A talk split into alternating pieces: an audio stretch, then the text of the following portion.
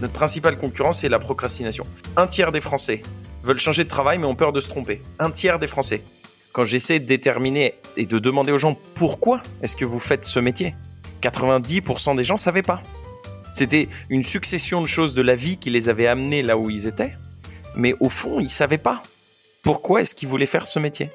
Et il se trouve qu'on a monté une boîte, une entreprise de l'économie sociale et solidaire, qui est une boîte de tech, parce qu'on a identifié que c'était le meilleur véhicule pour servir cette cause. Et comme j'étudiais la psychologie en parallèle, je me suis dit, mais en fait, si on combine le pouvoir de la psychologie et de la technologie, on peut faire des choses extraordinaires pour aider les gens à façonner ce qu'ils peuvent faire et de permettre aux gens qu'en fait leur passé ne dicte pas leur futur. C'est ça ce que je veux faire de la vie. Et quelle est notre offre? En une phrase, c'est le parcours de coaching digital pour choisir et atteindre le travail aligné avec qui vous êtes.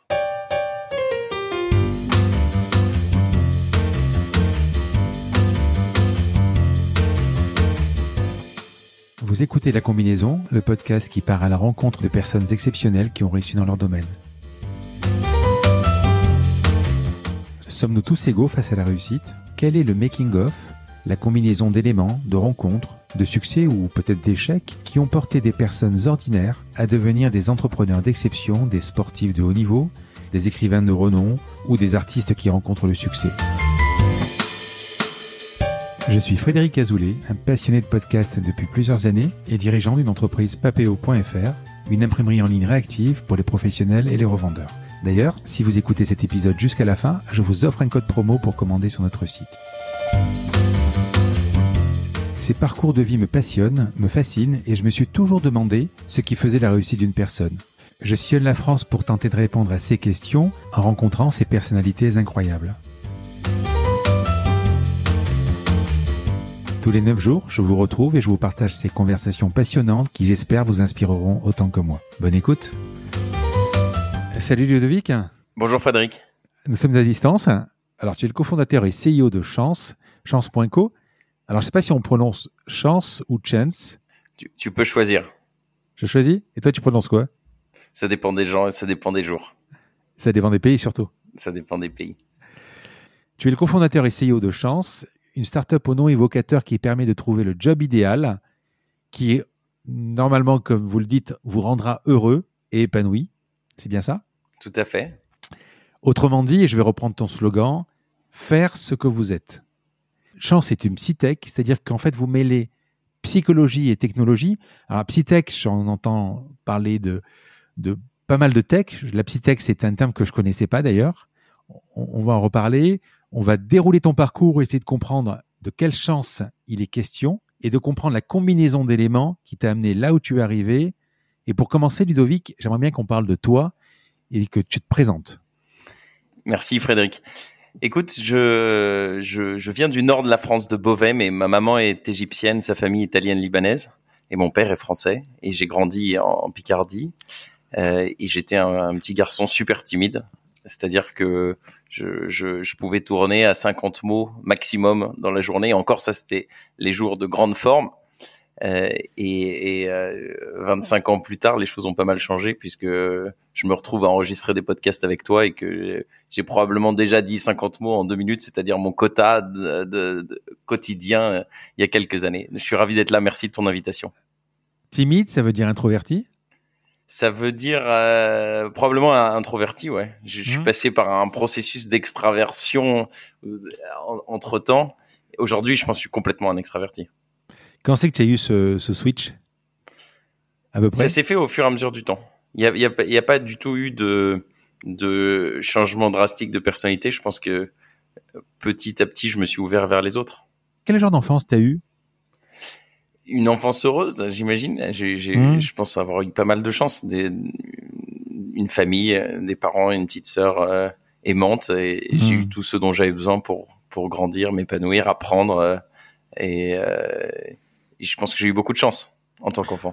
En même temps, je pense que ce mélange oriental, italien, Égypte, Italie, fait que la famille est assez présente. Ah bah, je, ne peux pas te le cacher. Probablement que tu vois de quoi je parle. Exactement.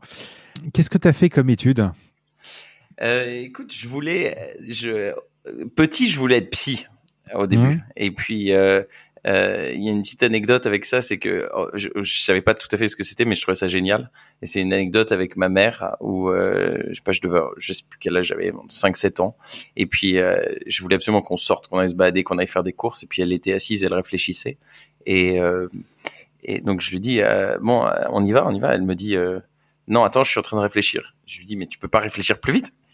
Et elle me répond non. et je dis pas quelqu'un qui peut t'aider à réfléchir plus vite me dit si un psy. Et alors ce jour-là, je me suis dit mais c'est génial ça en fait psy, ça permet d'aider les gens à réfléchir plus vite. Et donc je voulais être psy. Et dans ma tête ça s'écrivait PSI et c'était mmh. un métier psy. C'était pas psychologue, c'était pas psychiatre, c'était psy. Et puis euh, et puis ado, euh, ado, j'ai, je suis devenu plus idéaliste. J'étais révolté par euh, le, le, tu vois l'absence de justice sociale, euh, l'inégalité entre les pays. Ce que c'est que le, les, pays en voie de développement et pourquoi il y a des gens qui crèvent de faim, etc. Et donc là, je me suis dit, je veux travailler dans le développement économique ou dans la politique internationale ou dans l'entrepreneuriat social. Et, euh, et c'est comme ça que j'ai choisi d'aller étudier l'entrepreneuriat social à l'ESSEC, qui à ce moment-là était la seule école de commerce qui proposait une spécialisation d'entrepreneuriat social, euh, et que je me suis retrouvé à Cergy. Et puis ensuite, euh, il y avait un accord avec un MBA en Argentine, à Buenos Aires, avec un focus sur les économies euh, émergentes et en développement d'Amérique latine. Et donc, je suis allé étudier là-bas pour euh, faire cette nouvelle spécialisation sur le développement économique. Et, et puis, quelques années plus tard, je suis allé réétudier la psychologie, la psychologie appliquée euh, à San Francisco, et plus particulièrement ce qu'on appelle la programmation neurolinguistique. Donc, c'est le, la, programmation système, neuro, le cerveau, et puis linguistique, le langage verbal, non verbal, et donc tout l'exercice de, euh, en fait, l'étude de la communication entre les gens. Et c'est un sujet que j'ai trouvé absolument génial. Voilà, voilà ce que j'ai étudié. Entre les stages, euh, les sexes, que tu as, la PNL, ce que, tu as étudié, on a l'impression que euh, ce sont des briques, en fait, euh, de, que tu t'es empilé pour avoir des compétences mais finalement, euh, en mettant ces briques les unes sur les autres, euh, il allait où le Lego en fait? Tu voulais aller où? Il savait pas où il allait le Lego. Ouais. Il savait pas du tout. Et, euh, et, euh, maintenant, je te le reconstruis a posteriori et on peut mmh. y hmm. voir un sens entre une volonté d'agir ouais, et d'utilité sociale et puis l'aspect individuel et psychologique. Euh, mais mais j'en savais trop rien. Ce qui est ce qui est très clair par contre, c'est que j'ai toujours voulu être utile aux autres. Ça, c'est depuis, depuis super jeune. Et je pense que ça restera euh, euh, une direction pour le reste de ma vie, désormais. Mais avant, avant d'être rentré à l'ESSEC et avant d'être euh, depuis tout jeune, tu disais, c'était quoi à l'époque être utile aux autres? C'est la mendicité, par exemple, parce que quand tu vis à, à, à Beauvais, c'est ça? Oui.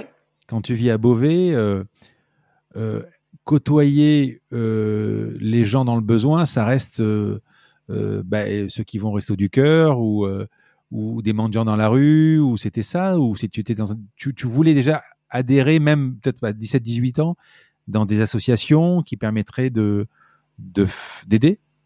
C'était alors euh, à 17-18 ans, en fait, pour être plus exact, je suis parti pour être interne euh, dans un pensionnat en Angleterre. Mmh. Et puis ensuite, je suis parti à Paris pour être interne dans une pension à Paris. Mmh. Euh, et donc, j'étais plus à Beauvais, mais mais euh, par quoi ça s'est incarné, ça s'est incarné. Oui, j'ai été bénévole. J'ai par exemple été bénévole dans des banques alimentaires. Euh, euh, et, et, la volonté qui était la mienne a été de dire, je peux faire des choses à côté dans mon temps libre, mais en fait, si je veux maximiser mon utilité, il faut que je construise toute ma vie professionnelle future autour de cette utilité. Et c'est comme ça que je me suis toujours dit, bosse comme un chien, étudie comme un fou pour euh, pouvoir faire du développement économique dans, dans ta vie pro.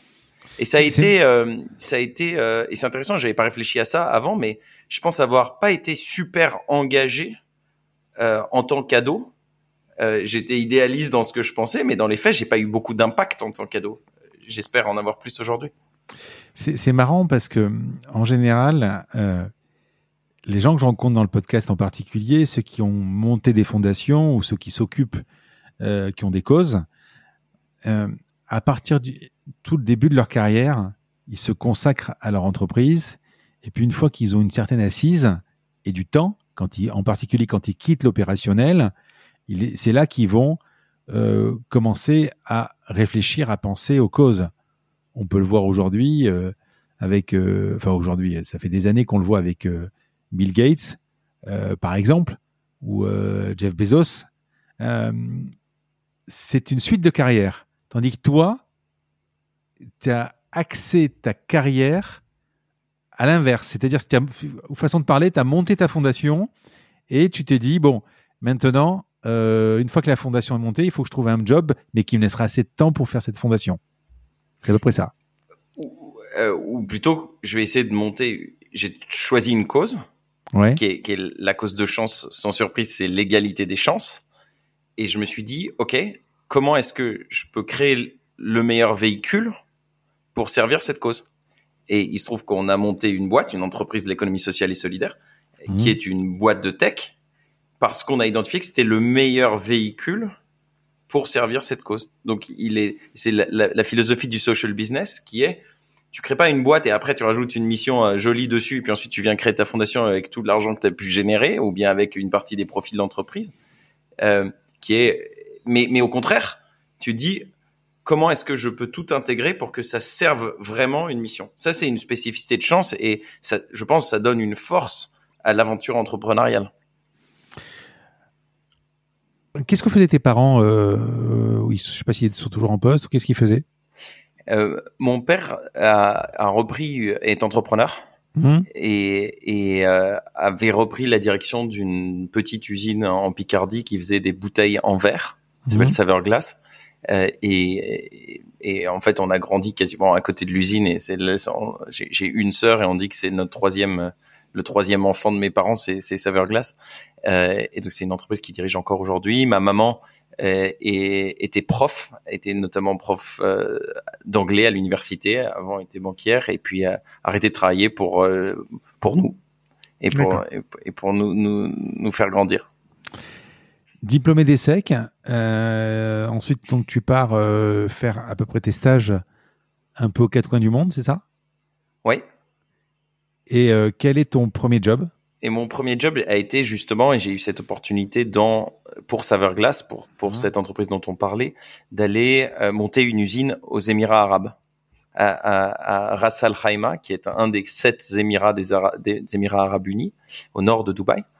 Euh, et c'était un projet extraordinaire à, à, 25 ans où je me rappelle ma première arrivée, c'était un, grand terrain euh, vague avec du sable et quatre murs.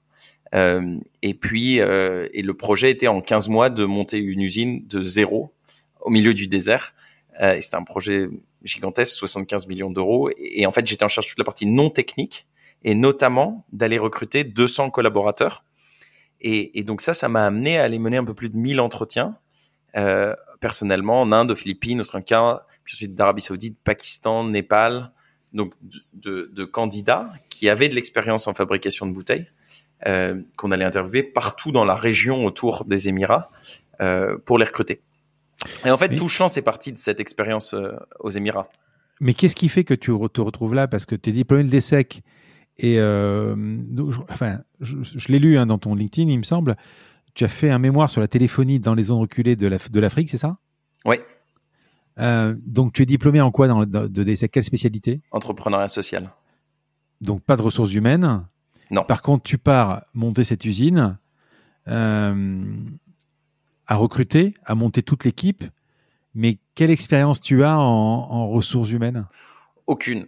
Aucune. Pourquoi on te fait confiance? J'ai appris, euh, j'ai appris ça bah, parce qu'il fallait une équipe projet. J'ai appris ça avec mon, mon boss d'alors qui était euh, l'ancien DRH de Arc International, qui sont les, mhm. les verts, tu vois.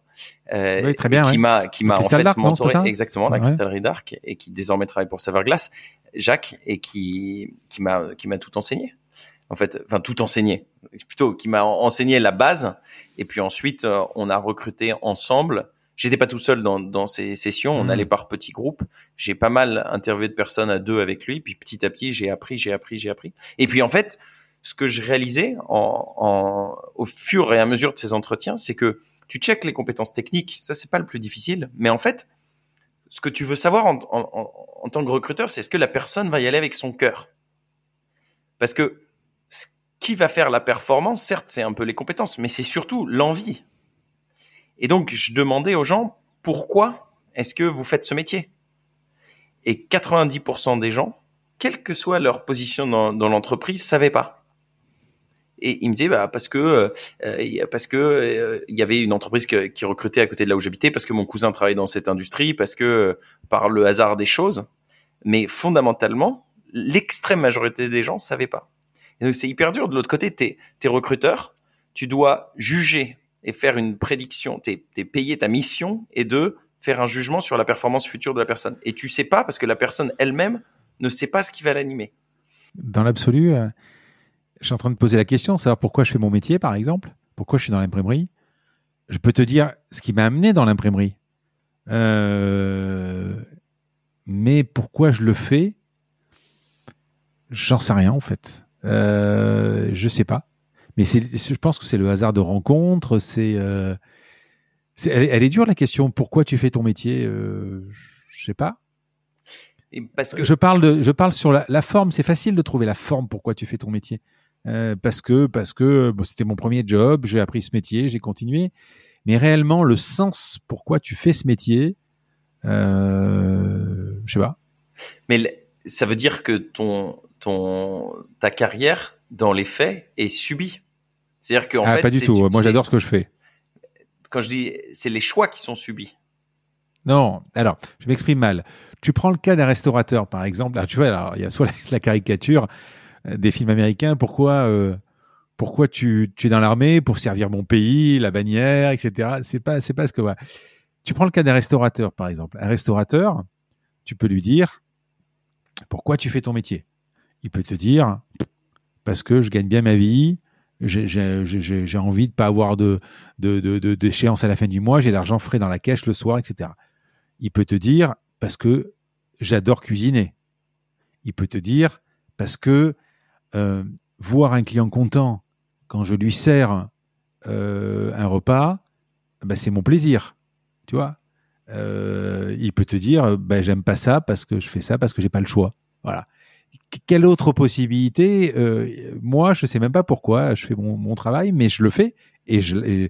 Alors, par contre, effectivement, je.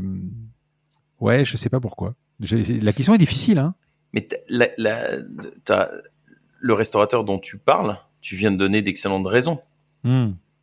C'est probablement des choses que tu pourrais décomposer. Si, si, toi, je suis sûr que si tu réfléchissais, et on pourrait le faire ensemble si tu veux qu'on se reparle, hmm. euh, à décomposer pour quelle raison c'est potentiellement le bon choix pour toi, il semblerait que c'est le bon choix pour toi, en tout cas un bon choix pour toi, je suis absolument convaincu que tu serais capable de le décomposer. Est-ce que ce sont les activités, on en revient au sujet des quatre piliers de chance qui sont, est-ce que c'est les activités?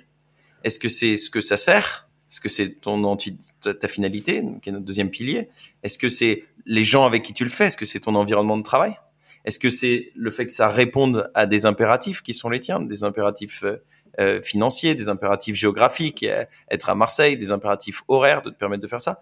Et, et en fait, la réponse est très sûrement la combinaison de, de ces quatre piliers avec des pondérations différentes. Donc, c'est totalement décomposable.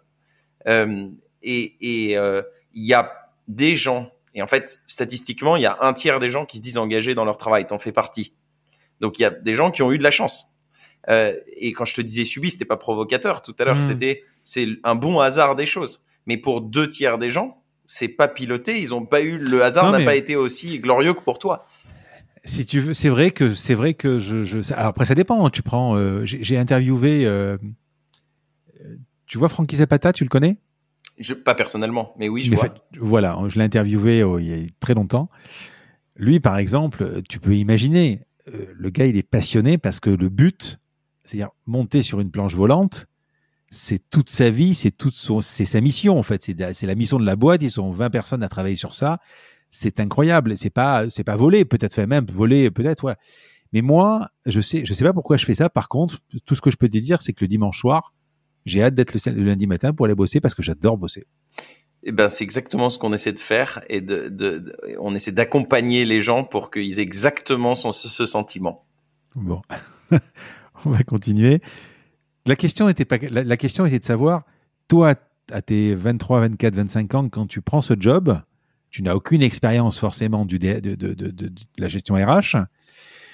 tu as ton mentor parce que c'est un quelqu'un qui va te qui va te former et tu l'acquiers au fur et à mesure et ensuite dans ta dans ta tête avec ces 100, 200, 300 personnes que tu vas recruter.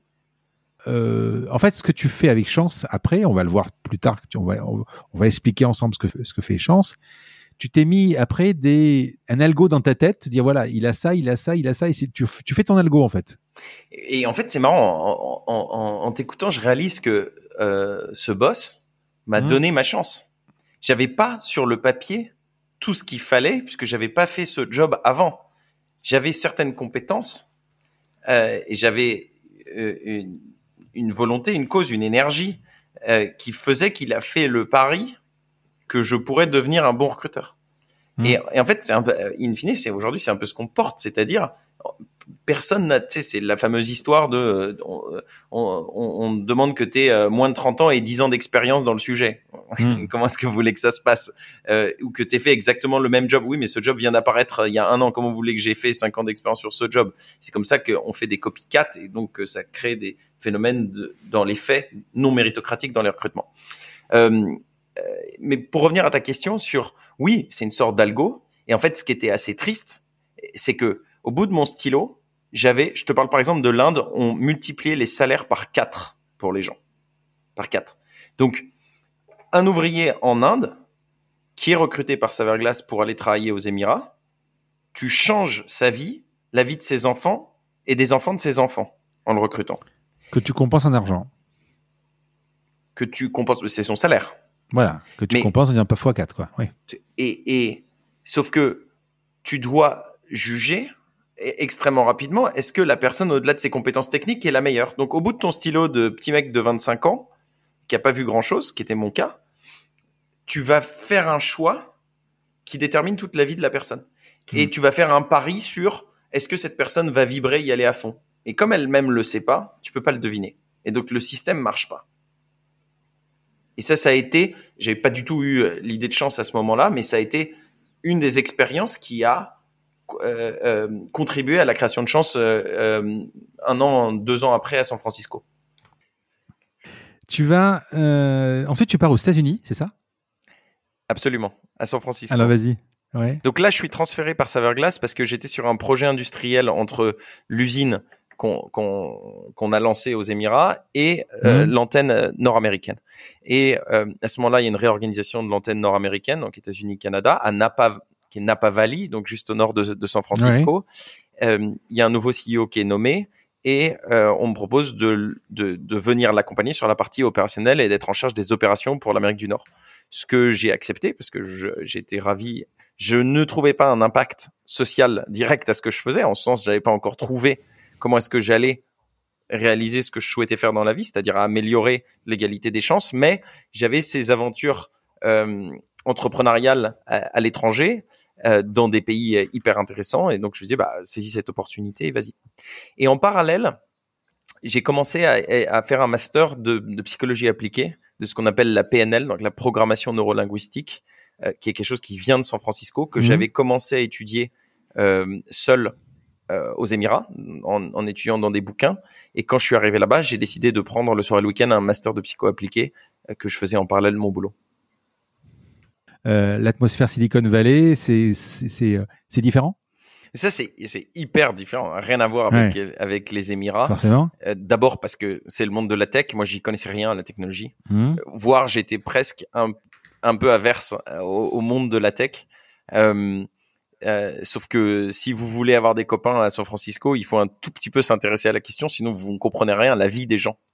Euh, et c'est comme ça que petit à petit, j'ai commencé à comprendre des aspects. Et comme j'étudiais la psychologie en parallèle, je me suis dit, mais en fait, si on combine le pouvoir de la psychologie et de la technologie, on peut faire des choses extraordinaires euh, pour, pour aider les gens à façonner ce qu'ils peuvent faire. Et, c'est comme ça, à partir de San Francisco, que j'ai connecté par rapport à ce que j'avais vécu aux Émirats. Tu baignais dans la tech forcément là-bas. Euh, Est-ce que tu penses que tu aurais pu monter chance sans la tech?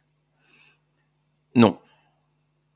Non, je pense que on n'aurait pas pu parce que le le modèle euh, repose sur un l'efficacité du service qu'on délivre.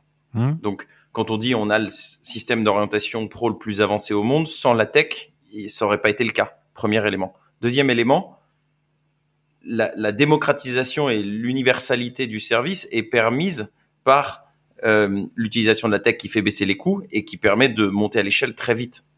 Donc très clairement, euh, on n'aurait pas pu, euh, Chance n'aurait pas pu être une boîte de psy sans être une boîte de psy tech. Et inversement hein, d'ailleurs, hein, si, si on s'était résumé à approcher euh, la, la complexité humaine uniquement avec des démarches euh, simplistes de tech, sans avoir un, derrière de la, de la profondeur et de l'expertise métier, de psychologie et d'orientation professionnelle, de coaching, etc., euh, on n'aurait certainement pas réussi à faire ce qu'on a réussi à faire pour l'instant. Et, et d'ailleurs, c'est intéressant parce que tu parles de San Francisco, euh, et moi, j'aurais jamais euh, monté une boîte de tech si j'avais. Je pense que j'aurais jamais monté une boîte de tech si j'avais pas euh, vécu à San Francisco, parce que c'était pas mon background et j'ai découvert ce monde là-bas. Et puis en plus, enfin moi j'y suis allé quand même quelques fois. J'ai quand même pas mal de copains qui ont qui sont passés là-bas, qui ont bossé. Euh, si t'es pas dans la tech là-bas, alors il y a deux choses. Si t'es pas dans la tech là-bas, t'as un peu rien compris. On dirait que t'es un peu has-been, il me semble. Et d'un, et de deux, c'est pire que ça. C'est-à-dire que si tu bosses pas chez Google ou Facebook, c'est un problème quoi. C'est C'est vrai que t'es un peu un ovni, mais après tu peux essayer de lui. Ouais. je- le fait d'être français et de travailler dans le vin, c'était un avantage dans les dates parce que ça, te- ça, ça te différenciait un petit peu Ouais. des, des autres qui étaient tous des devs ou des product managers. Mais euh, mais c'est vrai que c'est c'est euh, c'est tout un environnement où si tu veux t'intégrer et comprendre et juste t'intéresser aux autres, il faut il faut il faut comprendre quelque chose au monde de la tech et puis petit à petit en- entrer dans ce monde qui est moins euh, euh, comment dire le gap moi, je, quand tu viens pas du monde de la technologie, au début, t'imagines que c'est un monde complètement étranger et qu'il y a des barrières euh, astronomiques pour pouvoir y entrer. Et c'est pas le cas, en fait. Petit à petit, tu peux y entrer, y comprendre. Et ce qui est assez chouette, et d'ailleurs, c'est pour ça que, par exemple, le métier de développeur est un métier euh, euh, iconique en matière de, de, de méritocratie, d'égalité des chances, de capacité à démarrer en connaissant rien et devenir un excellent développeur. Quand on voit ton parcours, euh, et je crois que tu as vécu, il me semble, à, Rio, à Dubaï, à San Francisco, à Buenos Aires, euh, tu étais attiré absolument euh, par l'international, tu n'aurais pas pu faire ce que tu as eu envie de faire en France? Oui, j'étais attiré, par l'international et probablement parce que familialement, euh, euh, j'ai pas une famille qui était uniquement française, et puis parce que cette notion d'inégalité drastique qu'il existe d'un pays à l'autre. Enfin, tu nais en, dans, un, dans un pays, euh, on parle de, on parle de mobilité d'égalité des chances et des dysfonctionnements dans un pays comme la France, mais enfin, si on compare avec le Brésil où, où chance a été implantée, euh, c'est encore beaucoup plus fort. C'est-à-dire que là où tu nais détermine complètement ta vie. Donc, euh, euh, et pour répondre à ta question, euh, euh, est-ce que ça aurait pas pu être monté en France? Si, ça aurait pu être monté en France, mais euh, la Chance est né à San Francisco. Son premier siège a été au Brésil. Notre langue de travail aujourd'hui est l'anglais. Euh, il y a eu y a eu dans les collaborateurs de Chance, je pense en tout 16 différentes nationalités qui ont été représentées. Et Chance a vocation à repartir à l'international rapidement. Donc c'est c'est dans l'ADN, pas par snobisme hein, du tout. Euh, le multiculturalisme fait partie de l'ADN de cette boîte. Alors voilà, donc tu, tu crées le donc chance alors que tu bosses encore chez Everglace avec Clémence Clogan, c'est ça, et euh, qui elle par contre d'une grande banque d'affaires et euh, le fameux prix Nobel de la paix euh, et président d'honneur donc de, de chance, Mohamed Younous, euh, qui est aussi l'inventeur du microcrédit. Comment Je voudrais comprendre comment, mais vraiment comment tu as eu l'idée et comment ça s'est passé, et comment tu les rencontres, et etc. Je te laisse encore parler. Euh, L'idée, en fait, c'était de se dire, OK, ce que je voudrais qu'on améliore, c'est le sujet de la mobilité sociale. C'est de permettre aux gens qu'en fait leur passé ne dicte pas leur futur. C'est ça ce que c'est ça ce que je veux faire de la vie. Et et euh, et le pari a été de se dire, et c'est en fait l'épine dorsale de toute notre réflexion chez Chance, c'était de se dire, le fait de vibrer dans son travail, le fait d'être engagé dans son travail, est une condition qui est nécessaire à la performance au travail. Et la performance au travail est une condition nécessaire à la mobilité sociale. Parce que tu peux être promu dans ce que tu fais et donc embarquer ta famille avec toi dans l'ascenseur social.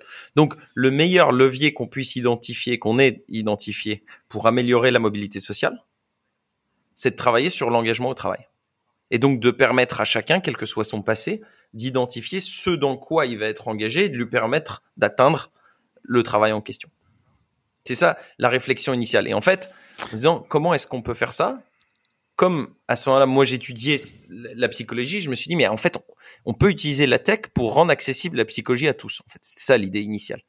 Et, euh, et je me suis dit, ça y est, l'idée d'entrepreneuriat social dont je rêvais, je l'ai trouvée.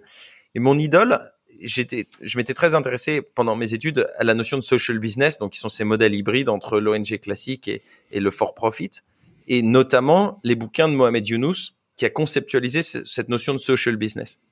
Et donc, je suis parti aller étudier les différents modèles qu'il avait développés au Bangladesh.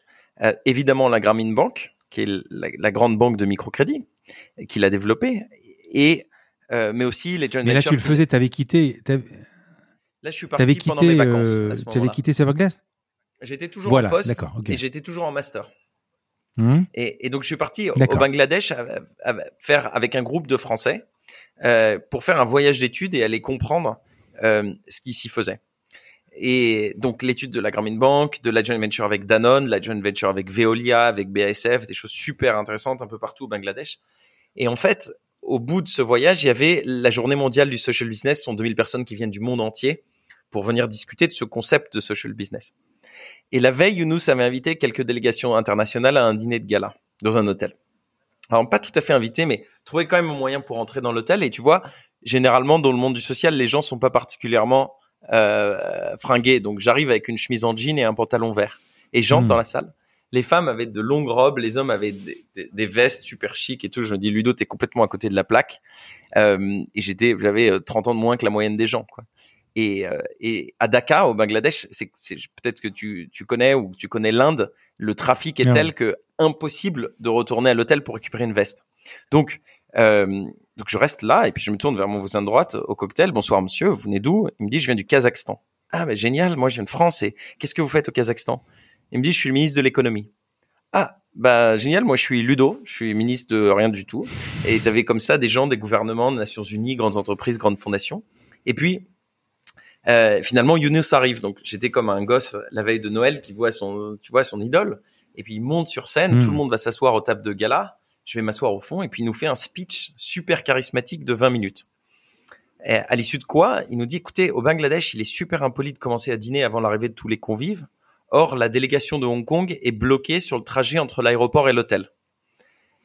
Et donc, euh, il demande à ses collaborateurs, est-ce que quelqu'un voudrait expliquer quelque chose par rapport à la journée du lendemain? Et donc, euh, comme personne ne bougeait parmi ses collaborateurs, je me suis dit, Ludo, c'est pour toi. Donc je me lève avec ma chemise en jean, je me mets à courir entre les tables de gala et j'arrive en bas de la scène. Et en bas de la scène, je vois Younous, qui est normalement quelqu'un de très souriant, qui ouvre de grands yeux en disant c'est qui ce petit jeune là qui débarque.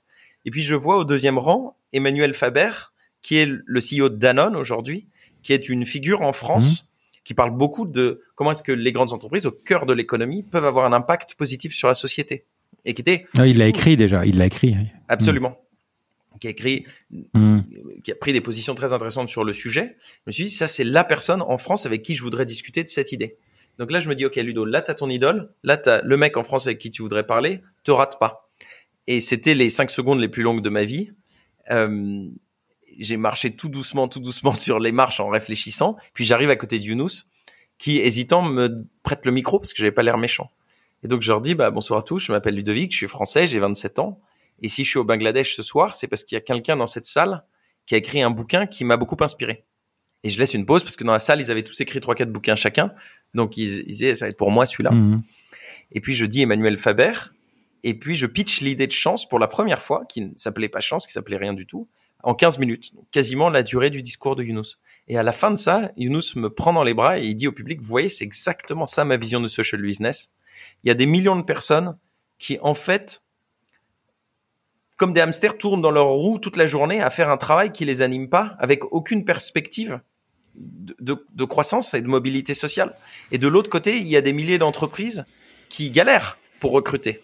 Et donc, avec le pouvoir de la technologie et de la psychologie, on peut créer un système qui permet aux gens d'identifier quoi faire, ce qui est dans l'intérêt de tous. Et on peut le rendre accessible et avoir un impact à une échelle mondiale grâce à la technologie. Donc, à partir d'aujourd'hui, je vais aider Ludovic et ça va fonctionner. Et je suis descendu de scène, j'ai récupéré 150 cartes de visite des gens qui étaient là. Euh, le lendemain, une réunion avec Emmanuel Faber. Et deux jours après, une réunion avec Younous, qui a accepté de devenir le président d'une entreprise qu'on a créée ensemble, qui s'appelle Chance, et c'est toujours notre président aujourd'hui. Et j'ai repris mon avion du Bangladesh, je suis reparti aux États-Unis et j'ai démissionné de Saverglass. Alors, qu'on reprenne parce que c'est vachement intéressant. Euh, tu es invité et donc tu as ce, tu as encore donc finalement euh, tu arrives au, Bangladesh pour les vacances. Tu as ton idée de, chance, bon, tu as ton constat de tes 1000 euh, tes 200 ou tes 1000 euh, recrutements que tu as fait, on est d'accord? Oui. tu as cette idée qui te trotte dans la tête, mais quand tu dis j'ai pitché chance devant ce parterre de 200 personnes, les c'était déjà hyper clair dans ta tête qu'il y ait eu Mohamed Younous ou pas, qu'il y ait eu Clémence ou pas, tu aurais monté l'affaire? Alors, c'était ce qui était hyper clair. Euh, c'était mon envie, c'était le besoin, hmm. c'était la capacité d'utiliser la technologie et la psychologie. Mais ensuite, les modalités ont énormément évolué. Si il y avait parce que, parce que sur ce parterre de 200 personnes, il fallait pas que tu fasses derrière, il fallait que tu sois bon. Il fallait que je sois bon. Euh, il fallait que je sois bon, mais j'avais rien à perdre. Oui, bien sûr. Je les connaissais pas, ils me connaissaient pas avant, et, et, hmm. et, de toute façon, si j'étais pas bon, le lendemain, ils me connaîtraient plus non plus. Et la majorité d'entre eux m'ont probablement oublié également. Donc, euh, mais est-ce que j'aurais monté chance euh, sans Mohamed Younous, sans Clémence, du coup, qui est notre cofondatrice, euh, qui était une de mes amies de Dubaï et qui a rejoint l'aventure quelques mois plus tard? Euh, Oui, bien sûr que j'aurais monté chance quand même. Ça aurait pas été la même chance aujourd'hui sans eux et sans toutes les personnes qui ont rejoint l'aventure. Mais c'est sûr que j'aurais quand même monté chance, oui. Euh, ça me fascine parce que c'est une des dernières questions que je vais poser au podcast, que les gens connaissent bien euh, sur la combinaison. Mais tu t'imagines une seconde si tu avais hésité, et même si tu n'avais pas hésité, mais si quelqu'un était plus rapide que toi d'une seconde, était monté sur le podium, tout aurait changé. Hein tout aurait changé. Ça, c'est, ça, c'est une évidence. Et souvent, on me demande, mais est-ce que tu as hésité? Euh, Pas du tout. J'ai, j'ai pas réfléchi. Je suis parti. Ouais, mais si les, les Hongkongais, si les Hongkongais étaient venus à l'heure, il y a plein de choses qui font que. Si les Hongkongais étaient arrivés à l'heure, on parlerait probablement pas ensemble aujourd'hui. mais peut-être d'autres choses. C'est bon. Euh, on va, on va avancer. Donc, euh, ce lendemain, donc, tu rencontres Emmanuel Faber et, et après, justement, Mohamed Younous. Vous êtes alignés vous êtes en phase, vous êtes euh, voilà. Le projet. Euh, on est aligné. Euh, je, on est aligné sur l'opportunité de faire quelque chose de qui aurait un impact majeur. Mmh. J'ai dû convaincre Mohamed Younous de d'accepter d'être le président, ce qui n'était pas une évidence au démarrage. parce qu'il a beaucoup de responsabilités par ailleurs et il est hyper sollicité et c'est quelque chose qu'il accepte pas d'habitude. Euh, et en fait, je l'ai convaincu de me donner ma chance. Mais, je mais président... convaincu sur l'envie et la détermination. Président d'honneur, ça veut dire qu'il euh, il s'implique aussi un tout petit peu à l'opérationnel quand même? C'est-à-dire qu'on fait un point une fois par trimestre, qui est un point stratégique, hein, pas un point opérationnel. Donc tu as son mail, son portable, enfin vous pouvez Bien voir. Euh, ah oui, d'accord. Okay. Bon, on parle avant le Covid, on essayait de se rejoindre physiquement parce qu'il voyage mmh. beaucoup et il vient en France, c'est le parrain des JO de Paris. Mmh. Euh, euh, et puis on s'est rejoint au Bangladesh à plusieurs reprises, au Mexique, en Allemagne, dans différents pays. Euh, mais depuis depuis le Covid, c'est plus difficile évidemment. Mais on, on, garde à peu près une fois par trimestre. On fait notre point ensemble pour discuter de l'évolution de chance. Et c'est le garant, je dirais, de l'esprit de chance. Donc le projet né. Euh, tu vas y associer donc euh, Clémence et, et, et Mohamed. Il y a une roadmap, quelque chose? Et, et, pour être tout à fait exact, on était trois au démarrage. Il y avait Loïs, qui était hmm. une autre cofondatrice, qui n'est plus dans la hmm. structure depuis quatre ans maintenant, qui était une de mes hmm. amies également de l'ESSEC et qui était euh, basée au Brésil. Et on en arrive du coup à comment est-ce qu'on démarre, dans quel pays on démarre? L'initiative au, démarrage, Le but était de trouver un pays dans lequel il y avait un gros déficit d'infrastructures d'orientation pour les jeunes, les jeunes moins favorisés, et d'autre part, un dynamisme économique fort. Et donc le pays qui avait été choisi, c'était le Nigeria. Et on commençait à travailler avec l'université de Berkeley à San Francisco. Et à ce moment-là, je passe moi Mmh. à deux tiers euh, chez Saverglass et je commence à bosser dessus. Et puis, au bout de quelques mois, je discute avec euh, Renault et avec Danone qui me disent c'est très intéressant ce que vous voulez. Nous, on a des gros déficits de, de personnel formé, euh, effectivement. Mais par contre, on est tout petit en Afrique. Si un jour vous avez de l'intérêt pour l'Indonésie ou le Brésil, dites-nous. Et puis, j'ai commencé à creuser le Brésil, évidemment, les besoins sociaux euh, euh, frappants avec les favelas. Et puis, c'était l'époque Lula, avec le dynamisme économique du Brésil. Et, euh, et là, j'ai eu à choisir entre ma vie personnelle dans une gated community à Lagos ou à Rio. Et donc, comme tu l'imagines, évidemment, uniquement pour des raisons euh, professionnelles, j'ai choisi Rio. Et voilà comment on a décidé de démarrer Chance à Rio et que quelques mois plus tard, je partais au Brésil sans parler portugais avec mon sac à dos. Quelle va être la roadmap et quel va être le, le produit final? Qu'est-ce que tu vas proposer? Comment tu vas aider? À ce moment-là, l'activité était Hmm. de dire il y a des jeunes euh, qui savent pas exactement ce qu'ils veulent et qui sont pas formés. Et de l'autre côté, il y a des entreprises qui ont besoin de personnel formé. Donc, on va essayer de rapprocher l'offre et la demande. Hmm. Et donc, c'est comme ça qu'on avait construit un modèle qui était à destination des personnes maximum bac plus 2 au Brésil, dans un premier Mhm. temps, qui était un, un, un système d'orientation qui était sur Facebook Messenger. Et de l'autre Mhm. côté, on avait des entreprises qui recrutaient. Donc, par exemple, on travaillait avec Accor, on travaillait avec euh, Renault, on travaillait avec Casino, on travaillait avec le gouvernement brésilien. Euh, et on aiguillait, on permettait aux gens d'identifier quel était le bon travail pour eux et gratuitement et de les orienter vers les entreprises qui recrutaient. On était payé par ces entreprises-là, des frais de recrutement. Et voilà ce qu'on a développé euh, euh, fortement en 2016, 2017 de, et début 2018 au Brésil. Puis ensuite, on a ouvert une filiale en France en 2017 euh, à la demande de- du groupe Casino euh, et qu'on a on a fait croître l'entreprise euh, jusqu'à 60 personnes, donc 40 personnes au Brésil et 20 personnes en France. Et, et moi, je faisais, on avait un, notre notre euh, siège à Rio, on avait une filiale à São Paulo et une filiale à Paris. Et moi, je faisais la navette dans des avions tout le temps. Euh, j'ai pas dormi euh, plus de huit jours dans le même lit en un an à ce moment-là. Voilà comment on a eu notre première Et- phase d'hypercroissance. D'accord. Mais la tech était où là? La tech était le système. Donc en fait, on avait sur Facebook un Parce que tu chatbot. parles de Messenger? Donc, on avait Mhm. un chatbot à l'intérieur de Messenger où il y avait une partie Mhm. du coaching qui était robotisée, une partie du coaching qui était euh, humain en vidéo. Comment tu finances tout ça Quel était notre modèle avant le pivot chez Chance? Hmm. Euh, on avait un parcours d'orientation qui était à l'intérieur de Facebook Messenger dans lequel tu avais une partie qui était robotisée, donc un, un chatbot euh, coach, et puis une partie en vidéo coaching. Ce qu'on faisait en fait avec la data, c'est qu'on traçait des profils comportementaux de données, data behavior profile.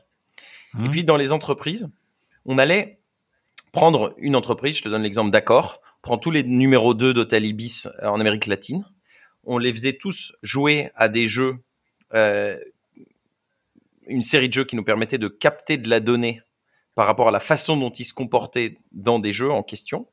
Et puis, on demandait à Mhm. Accor qui était le tiers de top performer et les deux tiers de non-top performer. Donc, on identifiait sur la population de 200 personnes qui était le tiers de top performer, deux tiers de non-top performer. À partir de là, tu as extrait par chaque minute des activités euh, euh, jusqu'à 100 points de données par minute. Et on venait placer dans un espace multidimensionnel à 1500 dimensions tous les profils de ces 200 personnes qui travaillaient dans ce poste chez Ibis. Et là, on changeait la couleur de ceux qui avaient été identifiés par accord comme top performers. Et ça nous permettait de regarder où ils se situaient dans cet espace multidimensionnel et de voir qu'il y avait des clusters de top performers. En général, entre 2 et 4. Et donc, à l'intérieur du parcours d'orientation de chance pour les candidats cette fois, il y avait un certain nombre d'activités qui nous permettaient donc de capter des points de données et de placer ces candidats dans l'espace multidimensionnel identique à celui dans lequel étaient les collaborateurs d'accord. Et donc on voyait sur cette base où se trouve le candidat X et est-ce qu'il même s'il n'a pas le bon diplôme, s'il a jamais travaillé dans l'hôtellerie, il n'a pas de diplôme d'hôtellerie, peut-être qu'il se trouve dans le cluster, dans un des clusters des top performers pour Ibis pour cette position déterminée. Ce que tu veux dire, c'est que tu n'identifiais pas les, acquis, tu identifiais le potentiel. Tout à fait. Hmm, d'accord. Et on, et on, absolument. Et en fait, c'est pas le CV qui comptait, c'était le potentiel. Ouais, le but était de débiaiser hmm. euh, l'évaluation des candidats.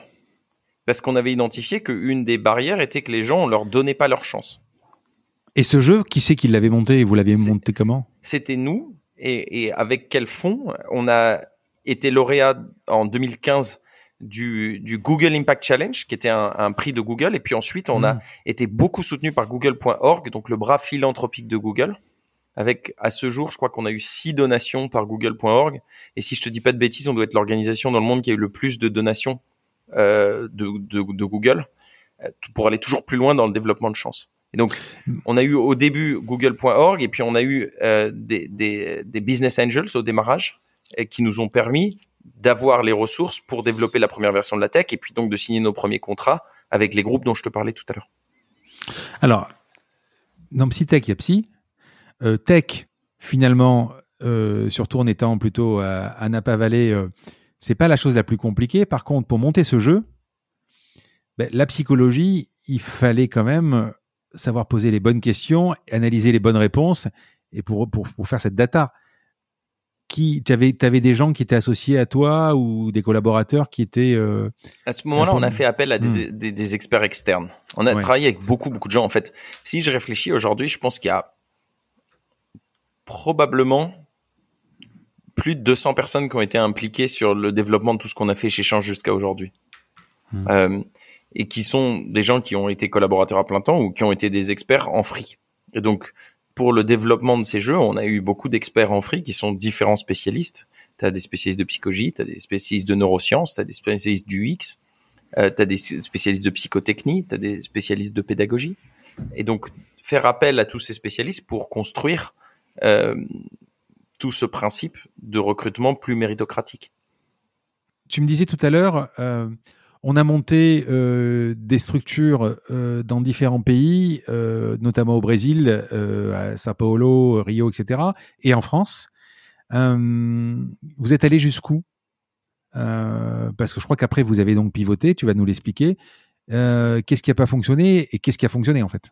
Il y a, il y a et c'est un moment assez important dans, dans hmm. la vie de chance, dans ma vie aussi, euh, qui est que début 2018, donc on a cette belle croissance, on fait un, presque un million de chiffre d'affaires en 2017, euh, hmm. super 14 nationalités représentées dans la boîte, donc on était 40 au Brésil, 20 en France, comme je te disais, euh, belle ambiance, hyper croissance, l'histoire qu'on veut nous raconter dans les journaux par rapport à la vie de startup. Et puis on se rend compte de plusieurs choses.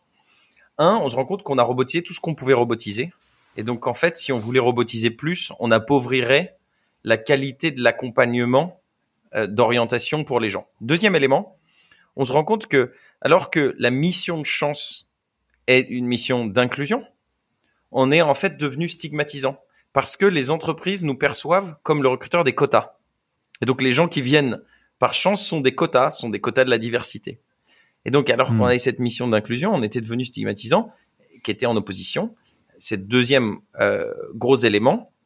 Et donc, euh, le troisième élément fondamental, c'est que on, on, avait quelques clients, donc comme je, comme je te disais tout à l'heure, et que on avait tendance finalement à biaiser l'orientation des personnes en leur disant attends attends mais ça serait quand même vachement bien que tu ailles chez Accor parce que c'est quand même les personnes qui nous payaient de l'autre côté, ils avaient besoin de volume et on se trouvait tiraillé entre notre mission sociale et les besoins économiques et notre modèle économique. Et on était devenu une boîte de recrutement comme les autres finalement. C'est-à-dire ce qu'on appelle company centric, centré sur euh, l'entreprise, comme tous les chasseurs de tête sont company centric, les recruteurs sont company centric, et on servait d'abord l'entreprise et ensuite les gens. Et là, c'est posé une vraie question. Est-ce qu'on continue dans cette direction? Et on va devenir une boîte de recrutement un peu bien pensée et puis on continue à croître comme ça, ou bien est-ce que on a le courage de se dire non, on est en opposition avec notre mission et il faut qu'on fasse un pivot? Et, et, c'est à ce moment-là qu'on a fait un pivot et euh, qu'en fait, nous avons eu et j'ai eu à prendre la décision la plus difficile de ma vie, qui a été de licencier 80% de l'effectif, euh, qui était pour la très grande majorité des, des super amis, au-delà des, des super collaborateurs, euh, de repartir d'une feuille blanche, de bouger le siège du Brésil à la France, euh, parce qu'on avait euh, l'arrivée de, de, de, Bolsonaro euh, et des fachos au Brésil, et de l'autre côté, on avait l'arrivée de Macron avec une volonté progressiste de partenariat public-privé, notamment sur les sujets de l'emploi, et que de toute façon, mmh. la majorité de notre chiffre d'affaires était déjà réalisé en France. Donc, on a pris cette décision. Il a fallu licencier tout le monde. Oui, parce que le chiffre, c'était les entreprises françaises qui payaient, grosso modo, et c'était gratuit pour les, pour les, pour les recruter, en fait. Absolument.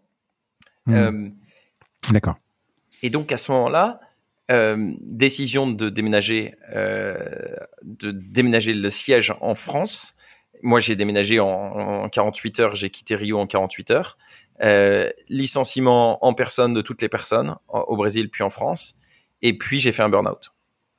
J'ai fait un burn-out hmm. où j'arrivais plus à mettre un pied devant l'autre. J'étais dans mon lit et, et, en fait un beau matin, je me suis dit, euh, je me lève et je me dis, qu'est-ce que je vais faire? Je vais boire un verre d'eau ou je vais me doucher et Puis je me dis, non, je vais commencer par prendre un verre d'eau. Non, en fait, je vais commencer par me doucher. Non, en fait, je vais prendre un verre d'eau. Et j'étais devenu incapable de prendre la moindre décision.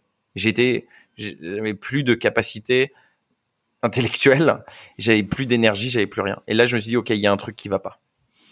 Euh, et c'est, c'est en fait à ce moment-là que que j'ai dû tout arrêter et que euh, j'ai pris deux semaines en fait, je, dans l'historique, le burn-out arrive un tout petit peu avant les licenciements.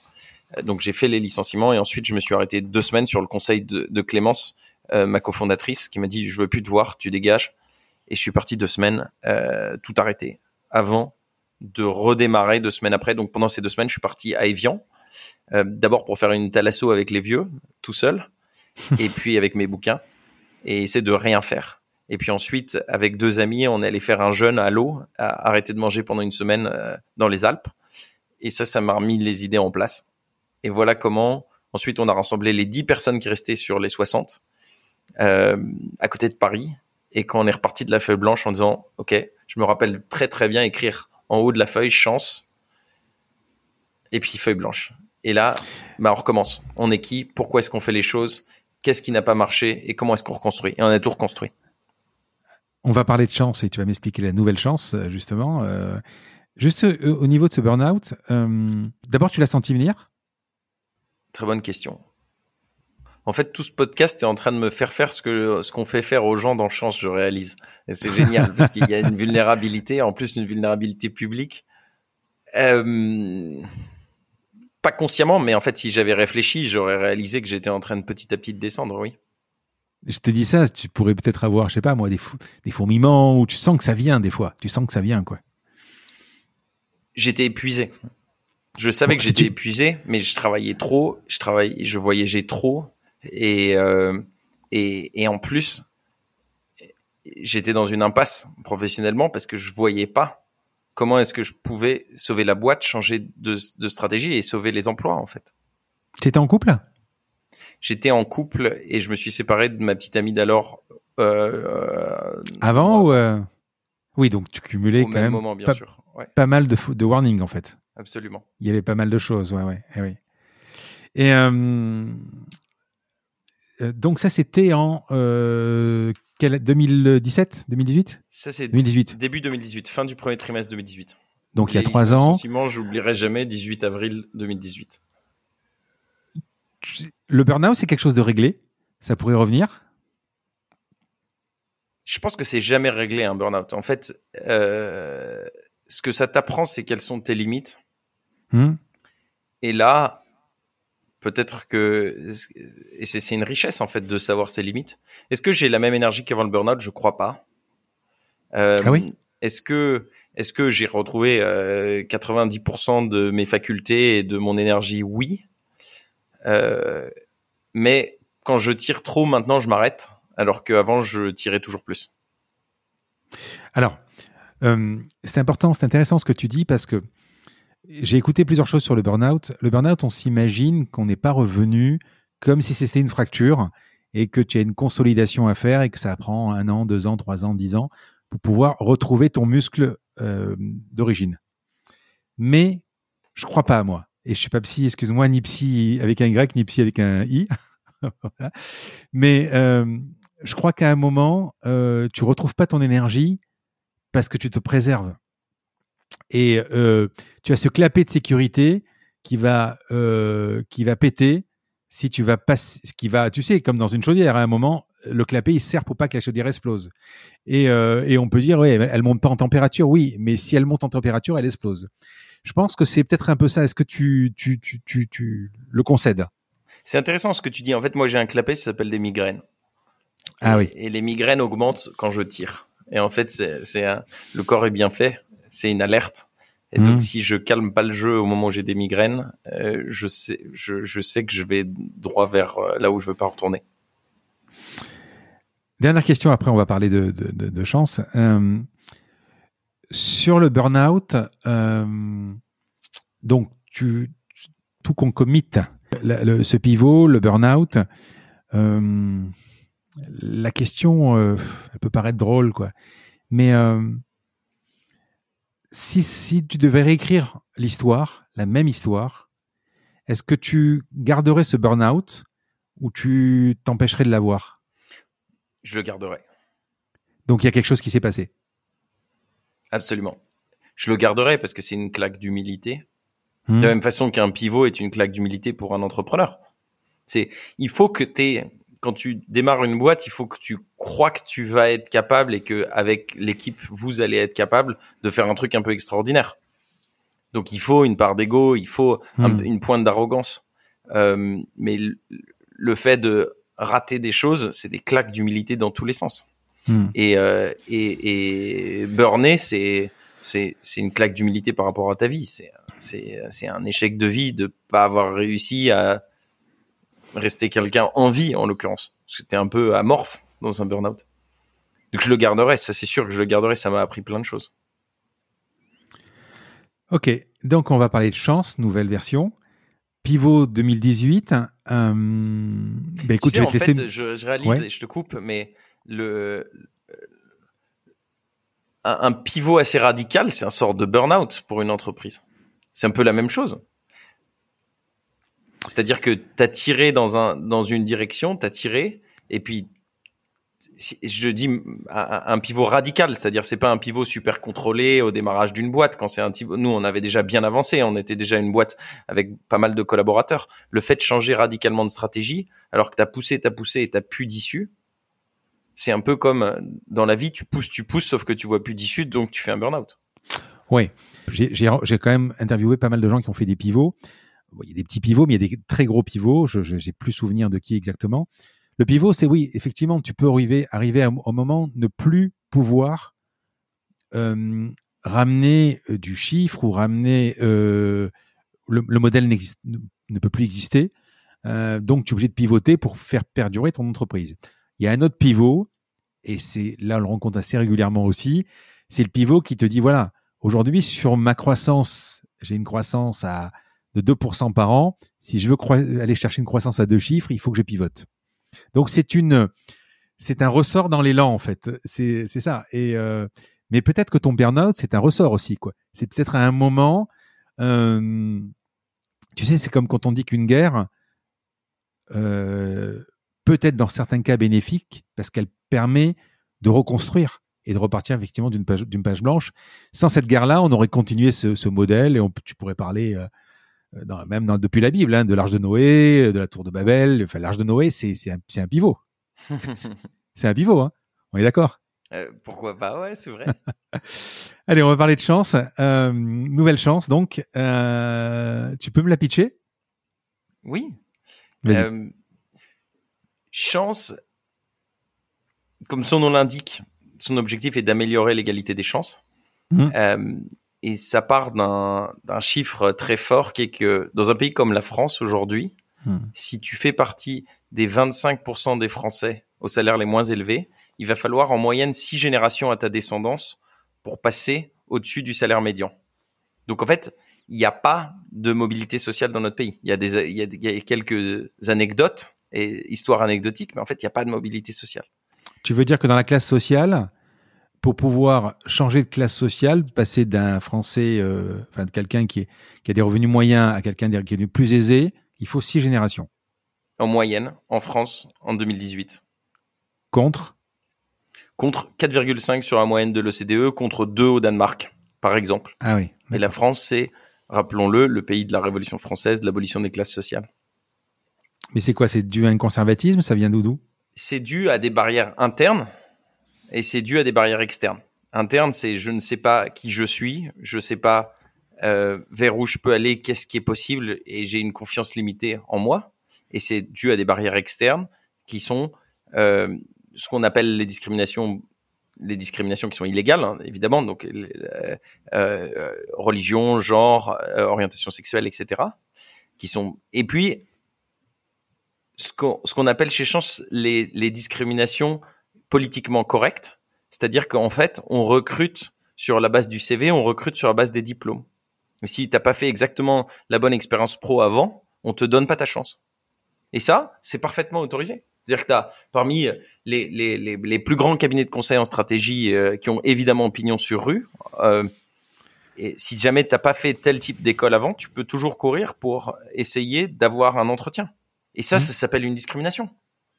C'est pas illégal par la loi, mais c'est une discrimination. Et en France, euh, il semblerait qu'on on, on ait des champions pour ce type de sujet. Donc, mmh. barrière interne, barrière externe, et ça, c'est des freins à la mobilité. Et, et comme je te disais tout à l'heure, notre, notre, notre théorie est de dire l'engagement au travail est une condition nécessaire pour la performance au travail, qui est une condition nécessaire pour la mobilité. Donc, si on veut améliorer cette mobilité, il faut travailler sur l'engagement au travail. Et et c'est comme ça qu'on a la prétention de dire qu'on a développé le système d'orientation professionnelle pour adultes le plus avancé au monde et qu'on veut le rendre accessible à tous, quel que soit ton passé. Et pourquoi est-ce que aujourd'hui on a un service qui est universel? C'était en réaction par rapport au pivot dont je te parlais tout à l'heure. On s'est dit, ok, euh, on est stigmatisant et les gens considèrent que euh, si on est low price, puisque c'est pour toucher des personnes avec maximum bac plus 2, ça ne peut être que low quality. Et personne ne nous croyait quand on disait qu'on avait un système d'orientation hyper avancé. Donc en fait, on s'est dit, OK, très bien. On va faire un système qui est tellement avancé qu'il sera désirable par les personnes qui ont accès à tout. Et si jamais il est désirable aujourd'hui, euh, on travaille avec euh, BCG, on est le système d'orientation de ESSEC Alumni, qui sont des gens qui ont accès à plein plein de choses. C'est la preuve que si on le rend accessible à tous, y compris à des intérimaires euh, ou ce qu'on appelle les céréales intérimaires ou aux chauffeurs d'Uber Eats, puisqu'on un partenariat avec Uber Eats aussi, on n'est pas en train de leur vendre du low cost, low quality. On est en train de rendre accessible ce qui se fait de mieux au monde et le rendre accessible à tous. Et d'une part. Et par rapport au pivot dont on parlait tout à l'heure, on est sorti de, du modèle company centric pour être vraiment talent centric et vendre le service aux gens. Et là, il y a des gens avec un pouvoir d'achat qui est plus fort et donc se dire, OK, on va écrire dans les statuts de chance que pour s'assurer que on ne devient pas uniquement une boîte d'orientation professionnelle pour les cadres, il est inscrit dans nos statuts qu'au moins 25% des bénéficiaires doivent avoir un dernier salaire inférieur à 1400 euros net chaque année.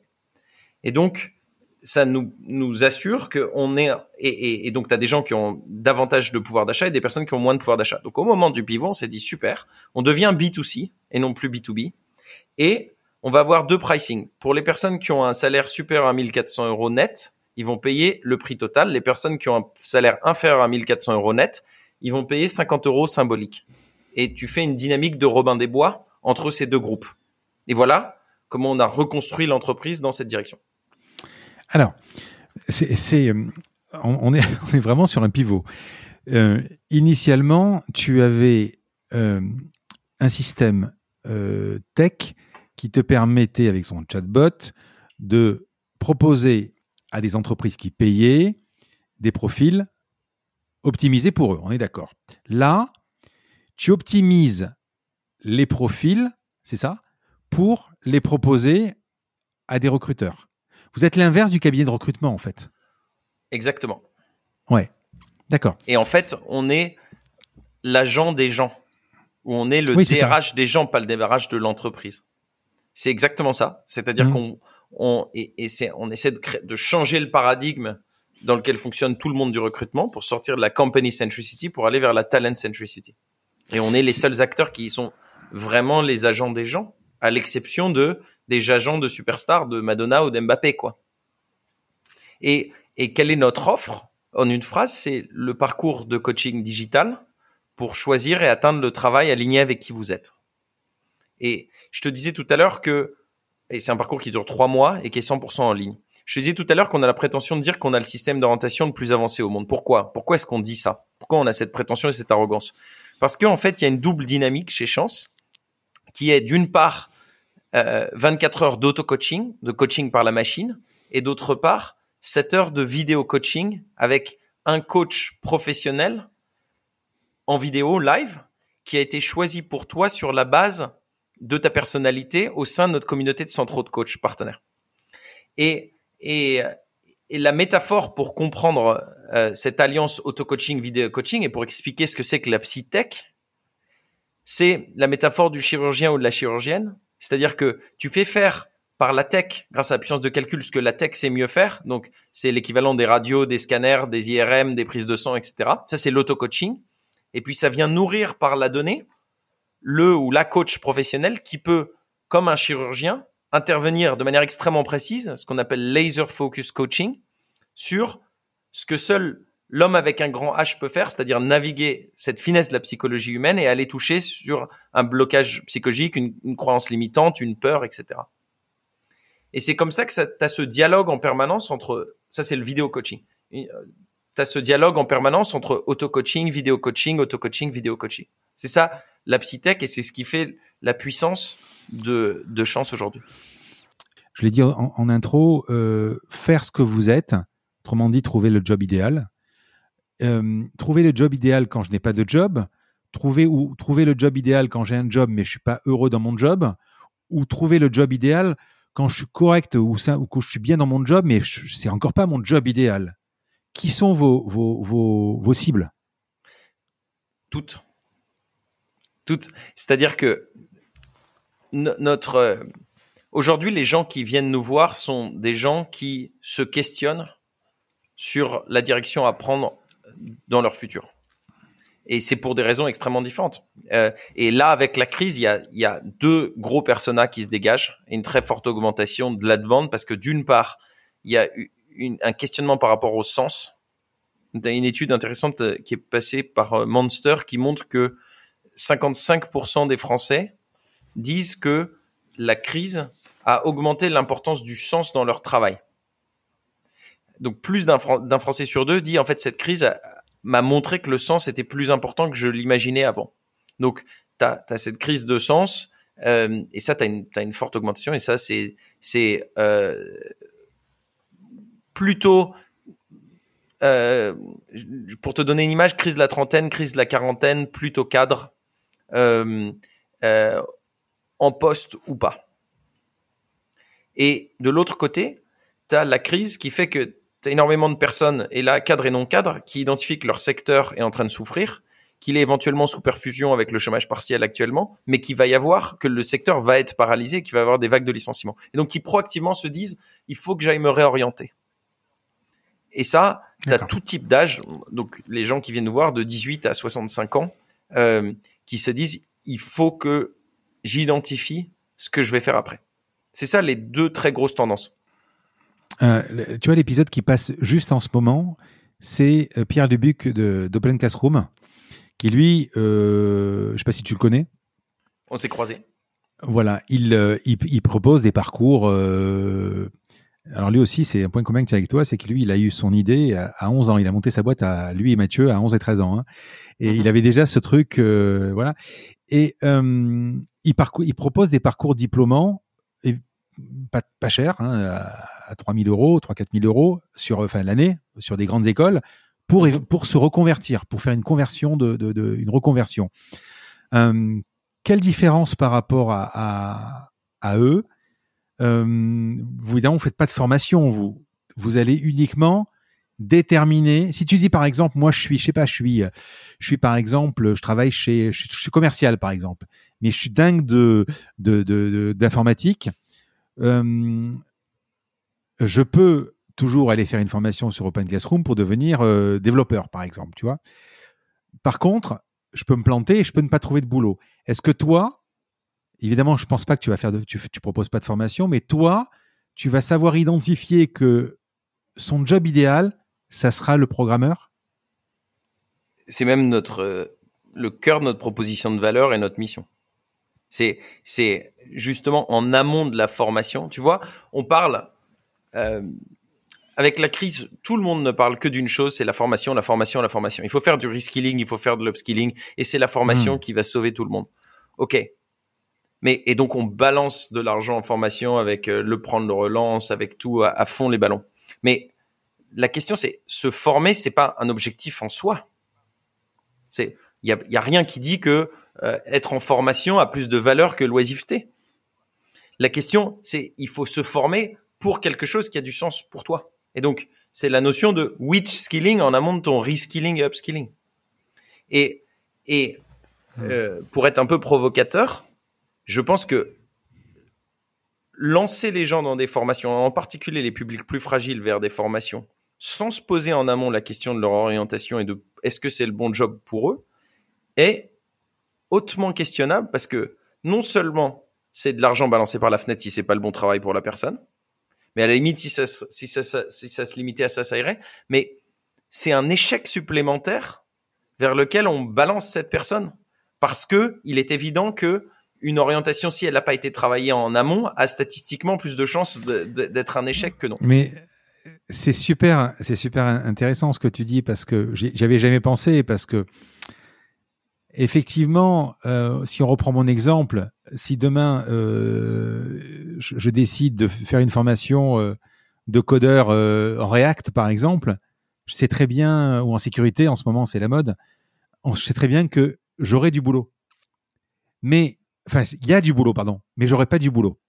C'est-à-dire que c'est ça, c'est ça toute la différence, c'est que je peux aller apprendre un métier qui n'est pas en tension justement, qui recrute, mais est-ce que je vais être fait pour ce métier-là? Tout le problème vient de là.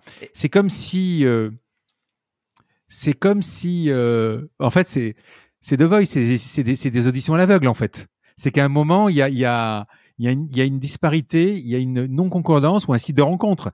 Tu présentes des filles et des garçons. Évidemment, les deux personnes qui sont sur le site internet de rencontre, ils veulent la même chose, ils veulent trouver l'amour.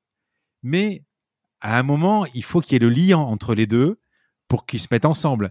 Et je pense que recorréler euh, le travail euh, pour lequel on peut être fait avec lequel, le travail avec lequel on est fait, ouais, ça a du sens. C'est, euh, je l'exprime avec, avec, mes mots, mais mais je pense que je tombe pas loin. J'avais pas pensé à tout ça en fait, même en, même en préparant l'interview. Et en fait, tu vois, je pense que ça, ça sera une évidence pour euh, la génération de nos enfants ou petits-enfants. Hmm. Euh, c'est-à-dire que, et d'ailleurs tu le vois avec les millénieuses, hein. les millénieuses, c'est hors de question d'aller faire un travail qui n'a pas de sens avec leur équilibre de vie ah privée, vie pro, etc. Donc ça arrive, c'est pas dans 100 ans, c'est pas du futurisme ce dont on hmm. parle, c'est maintenant. Et donc, je pense que ce sera de, il y a des choses que les générations qui viennent ne comprendront plus. De la même façon qu'on a beaucoup de mal aujourd'hui à comprendre euh, le, le, les sociétés esclavagistes, l'apartheid, etc. Ça nous paraît des aberrations. Pourtant, on parle de la génération de nos, nos grands-parents. Donc, c'est pas si vieux. Ben, je pense que dans le futur, les, les, les nos enfants ou petits-enfants se diront comment est-ce que euh, papa, euh, grand-père, tu pouvais faire un travail toute la journée éveillé qui en fait ne t'animait pas? Comment, pourquoi est-ce que t'as pas réfléchi à choisir un truc qui t'animait? Ce serait un truc, ils n'arriveront pas à comprendre comment on pouvait vivre aliéné dans notre travail toute la journée. Je pense que ça, ça sera de cet ordre-là. Et oui. Et mais, mais à l'époque, à l'époque, tu poses la question à n'importe qui de l'époque, il te disait, mais il fallait que je mange. C'est même pas une autre réponse, c'est il fallait que je mange. Forcément, quoi. Absolument. Mais, mais et, c'est ce justement sur quoi on travaille, c'est il y a des impératifs qui sont en fait on définit un travail chez Chance par quatre piliers. C'est-à-dire qu'on dit un travail c'est un métier, une finalité. Donc un métier c'est un ensemble de tâches et d'activités. Une finalité c'est le pourquoi, un environnement de travail et des impératifs personnels. Donc tu as des impératifs financiers, combien faut-il que je gagne pour justement manger et faire gagner, faire manger mes enfants, par exemple, ou rembourser un emprunt? Géographique, il faut que je reste là parce que je suis en garde partagée, parce que je suis séparé de, de mon ex-époux et que je veux voir mes enfants. Et euh, horaire, il faut que je récupère mes enfants à la crèche. Je fais tout sur les enfants, mais il n'y a pas que ça. Et donc, pour Hmm. construire un projet, évidemment qu'il y a des contraintes. Mais il faut poser les données de l'équation avec ces quatre piliers. Méthodiquement réfléchir à tout ça. Et c'est complexe. Évidemment, c'est hautement complexe. Mais il faut pas se créer des barrières des impératifs en disant comme il y a des impératifs, on peut pas réfléchir. Non, c'est des contraintes. Il faut réfléchir dans ce cadre. C'est ça ce qu'on essaie d'aider les gens à faire. C'est-à-dire, il y a plein d'injonctions contradictoires parce que tes envies peuvent être opposées avec tes, obligations financières, par exemple, ou ta localisation géographique. Euh, ce que tu sais faire, tu peux penser ah oui mais j'ai ces compétences là mais c'est pas du tout ce que j'ai envie de faire donc il y a tout ce globi-boulga qui vient à l'intérieur de ton cerveau et après t'es es embrumé t'arrives pas à faire et donc tu procrastines et donc c'est comme ça que tu penses à tous tes amis euh, Frédéric autour de toi et les auditeurs en ont des dizaines qui, qui te disent il y a six mois ouais mon job j'en peux plus j'ai envie de changer puis tu redînes avec lui maintenant on n'a plus le droit avec le Covid mais tu repasses un coup de fil maintenant alors ton job t'a changé? Non toujours pas T'en as n'est-ce pas? Toi, toi-même des amis comme ça. On en a tous. C'est ça le, le principe. Probablement pas toi. Parce que, parce qu'en fait, tu accompagnes les gens à réfléchir et tu, tu ouvres leur vulnérabilité, ce que tu es en train de faire avec moi.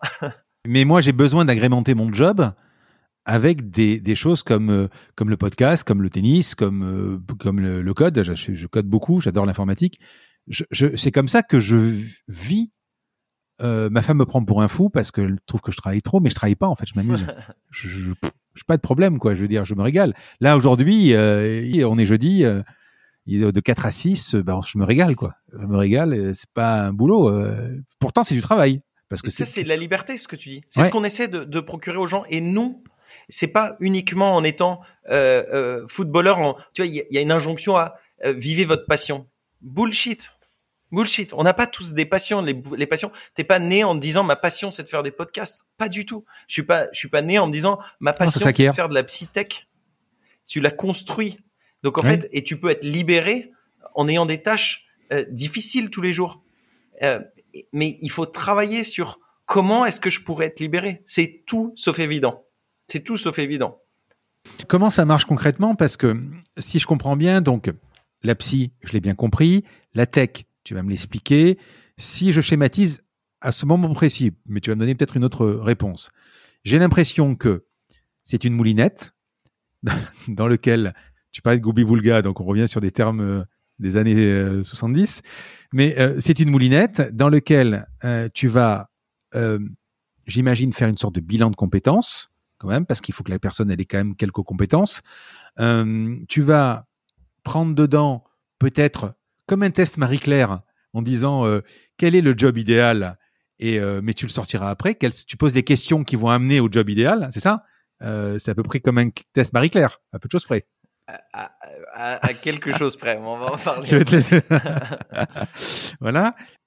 Euh, tu as, tu m'as expliqué que tu as aussi les impératifs à prendre en compte. Quand je vais rentrer chez toi, que je vais faire ce test, euh, tu vas me sortir le job idéal.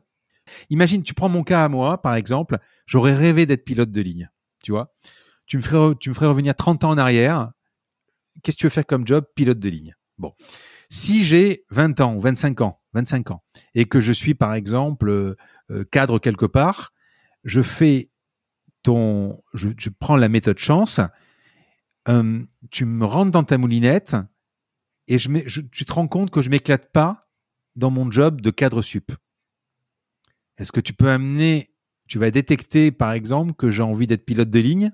C'est compliqué comme, Tu veux que je t'explique un peu comprendre. comment ça fonctionne? En fait, ouais, il y a, il y a, y a pas de, de, c'est pas, je je rentre trois trucs dans une machine, ça tourne dans une boîte noire et hop, la solution Oui. sort. En fait, tu as, trois mois. Le premier mois, c'est de l'introspection, donc Mhm. avec de l'auto-coaching, donc des tests, des activités euh, interactives, avec des vidéos, avec des séances méditatives. Ensuite, avec tes sessions de vidéo coaching avec ton coach, on va sortir pendant un mois, le premier mois, donc l'introspection, tes aspirations profondes, ce qu'on appelle tes moteurs, qu'on va en plus pondérer. Ensuite, tes compétences, Et enfin, tes impératifs personnels, financiers, géographiques, horaires. On va utiliser toute cette donnée pour te recommander algorithmiquement une liste de pistes professionnelles alignées avec qui tu es. Démarrage de la deuxième phase et grosso modo deuxième mois d'exploration. Ensuite, sur cette liste, c'est comme si tu avais un jeu de cartes. Tu vas retirer certaines cartes qui t'intéressent pas et on te redonne une carte. Donc tu envoies un signal, en fait, qui est un point de données, qui va être traité par la machine pour te renvoyer quelque chose, puis tu vas recommencer, tu vas recommencer. Donc de manière itérative, on va affiner. Oui, c'est un, algo, c'est un algo qui va te faire. Ouais. As un algo a priori qui utilise tes données de l'introspection mmh. et ensuite as un algo itératif. Et donc dans tout, tout le deuxième mois, tu vas construire ce qu'on appelle le job crafting.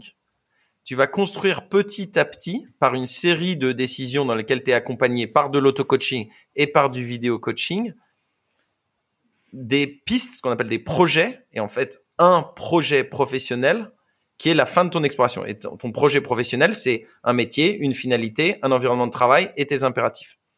Démarrage de la troisième phase, qui est la phase de validation. La phase de validation, c'est en fait un crash test de la robustesse de ton projet. Donc, on va aller tester si effectivement tu peux justifier des compétences pour ce faire. Si jamais tu peux pas justifier des compétences pour ce faire, quel est le delta de compétences et sous combien de temps tu peux les acquérir? Est-ce que tu peux aller les acquérir avec euh, Open Classroom? En quelques mois? Si jamais tu fais ça pendant quelques mois, est-ce que ça peut entrer dans ta vie? Est-ce qu'effectivement tu peux, tu as les ressources financières pour le faire? Est-ce que tu as le temps pour le faire? Est-ce que dans l'organisation de ta vie et ta psychologie, c'est faisable? Donc pour valider la faisabilité de ton plan d'action. Et à la fin de ce troisième mois, on certifie l'adéquation d'une personne avec un travail selon les quatre piliers dont on parle. Fin de la phase intensive. De là, tu as trois parcours potentiels. Soit tu vas vers l'entrepreneuriat et on t'aiguille vers les structures d'accompagnement à l'entrepreneuriat, les incubateurs, etc., parce qu'on n'est pas spécialiste de ça. Soit as, euh, il te manque certaines compétences, comme on disait, dans ton delta, mais il y a un plan d'action faisable pour les acquérir et on t'envoie vers les organismes de formation euh, qui peuvent te permettre de les acquérir. Soit tu as déjà toutes les compétences. Et dans ce cas-là, tu rentres dans la phase d'atteinte. Si jamais tu vas faire une formation, tu récupères la phase d'atteinte après. Et là, on t'accompagne jusqu'à l'entrée dans le travail en question. Et ça, c'est une spécificité de chance. Tu me parlais tout à l'heure des bilans de compétences, etc. En fait, on est un bilan de compétences, mais aussi on est un bilan d'aspiration, on est un bilan de vie de manière générale. Premièrement. Et ensuite, on s'arrête pas au bilan. On accompagne la personne jusqu'à ce qu'elle rentre. Ça, c'est la phase d'atteinte. Comment fonctionne la phase d'atteinte? Contrairement au modèle qu'on avait pré-pivot, on n'est pas partenaire de toutes les entreprises en France. Et justement, le fait d'être talent-centric, on ne sait pas a priori vers quelle piste la personne va. Et on peut pas être partenaire avec toutes les PME qui existent en France et toute la diversité des pistes qui peuvent être identifiées comme les meilleures pour les gens. Et donc, le système qu'on crée repose sur la communauté chance et en particulier la communauté des alumni. C'est-à-dire qu'on crée des chaînes de recommandations pour te permettre, en fait, qu'on te donne ta chance et d'ouvrir une porte qui demain te permettra d'atteindre le travail pour lequel tu as été certifié. Et c'est ça qu'on est en train de développer et d'accélérer très fortement. Et mécaniquement, par le nombre de personnes qui rentrent, la communauté se renforce.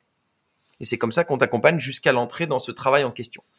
Et là, la philosophie derrière de chance, et je terminerai là-dessus cette petite explication, c'est, et c'est cette philosophie de ce qu'on appelle le pay forward. C'est-à-dire que aujourd'hui, tu es dans le programme et quelqu'un t'a ouvert la porte pour te donner de l'information ou pour te, te, donner un contact qui te permettra d'atteindre ton job. Mais demain, tu seras toi dans une situation de redonner à quelqu'un qui est dans la communauté. Et c'est une c'est une dynamique de solidarité en fait. Hein. C'est une dynamique circulaire en se disant bah on veut croire dans une société dans laquelle les gens peuvent être épanouis et dans laquelle ton passé ne dicte pas ton futur. Et donc on va céder en se donnant ce coup de pouce qu'on a reçu les uns et qu'on redonnera les autres, et qui finalement ne coûte rien. Et c'est comme ça que tu gommes, pour en revenir au sujet de l'égalité des chances, tu gommes euh, le, sujet du capital social. Donc Bourdieu nous dit il y a les gens qui ont, du capital social euh, riche et les gens qui ont un, capital social pauvre. En fait, c'est plus compliqué que ça. C'est-à-dire que tu peux être, si tu as, fait une business school, que tu as travaillé dans le monde de la finance, et que, et que ta famille vient du monde de la finance, tu peux être riche en capital social dans l'industrie de la finance, mais si tu te réorientes après chance vers l'industrie du cinéma, tu peux être pauvre en capital social dans l'industrie du cinéma. Donc c'est plus complexe que ça. Et c'est pour ça que ton passé ne dicte pas ton futur. C'est vrai pour le mec qui a fait HEC et qui était en, finance, dont de fait il doit être libéré de son passé pour aller faire son futur, ou bien euh, le jeune qui vient d'enchaîner euh, euh, des sessions d'intérim et des sessions de chômage et, qui habite en Seine-Saint-Denis et, et, qui a 25 ans et qui trouve pas de sens, dans lequel son passé peut dicter son futur s'il n'y a pas quelque chose pour lui donner sa chance. C'est ça la philosophie générale de, de, de cette communauté chance. Ouais. Alors, Ludovic, je voudrais que tu me donnes un peu des exemples précis de, de, de, de ces reconversions. Je ne sais pas si ça s'appelle une reconversion euh, que vous proposez. Euh, si tu as des exemples de, de, de, tes clients? Bien sûr. Hum, euh, il y, a, y a plein de belles histoires. Je peux te parler de Lola, qui était hum. avant, qui est en train de se former pour devenir commissaire de police. Je peux te ah, parler de Cédric, qui était. Quel âge? Quel âge? Je, je suis pas sûr de son âge. Je te dirais la trentaine. Ouais. Cédric, qui était euh, livreur chez Uber Eats et qui est en parallèle de son travail chez Uber Eats, est en train de se euh, former pour devenir psychothérapeute. Mmh. Euh, je pense à Kifani qui va devenir garde champêtre. Euh, je pense à, à, à Laura qui était marketeuse dont on parlait tout à l'heure, qui est devenue podcasteuse. Je, te, je peux te parler de Marine qui était qui était directrice dans une boîte d'entreprise de sport et elle est elle est elle a été en charge du sponsoring de Linked Out qui était un bateau euh, mmh. pour le Vendée Globe. Euh, et Linked Out c'est c'est euh, je sais pas si tu connais c'est l'association Entourage qui permet au SDF de d'être visible et qu'on l'ouvre on leur ouvre des portes. Et c'est évidemment un jeu de mots avec LinkedIn linked out. Etc etc etc et donc tu as en fait une vraie réflexion. Tu as beaucoup de gens je te dirais deux tiers des gens qui viennent avec une envie d'avoir davantage d'impact social et environnemental et en fait, cette envie, il faut la traduire par des choses concrètes. Ça ne veut pas nécessairement dire aller travailler chez MSF ou aller travailler pour Greenpeace. Euh, ça veut dire essayer de comprendre ce que ça veut dire la notion d'utilité quelle est, quelle est mon utilité, quelle est la définition de l'utilité pour moi, quel est le bon sens pour moi, c'est quelque chose de très individuel, afin donc de trouver une piste qui est alignée avec qui tu es. Euh, si je veux devenir euh, artiste, mais que j'ai pas les capacités, ça vous le décelez directement dans la première phase. Qu'est-ce que ça veut dire ne pas avoir les capacités pour être artiste? Ça dépend, enfin évidemment, donc quel type d'artiste On va descendre, on va hmm. comprendre. Est-ce que t'as, t'as, si t'as pas les capacités à date, est-ce que tu peux les acquérir et sous combien de temps? Les compétences? Ensuite, est-ce que tu as les aptitudes? Est-ce que ça a un sens dans ta vie? Et ensuite, si t'as pas ça, est-ce que c'est des choses que tu peux acquérir Sous combien de temps Comment Et est-ce que ce projet est réalisable? Voilà tout ce qu'on va aller creuser. Donc en fait, c'est hyper compliqué de répondre à la question que tu viens de poser.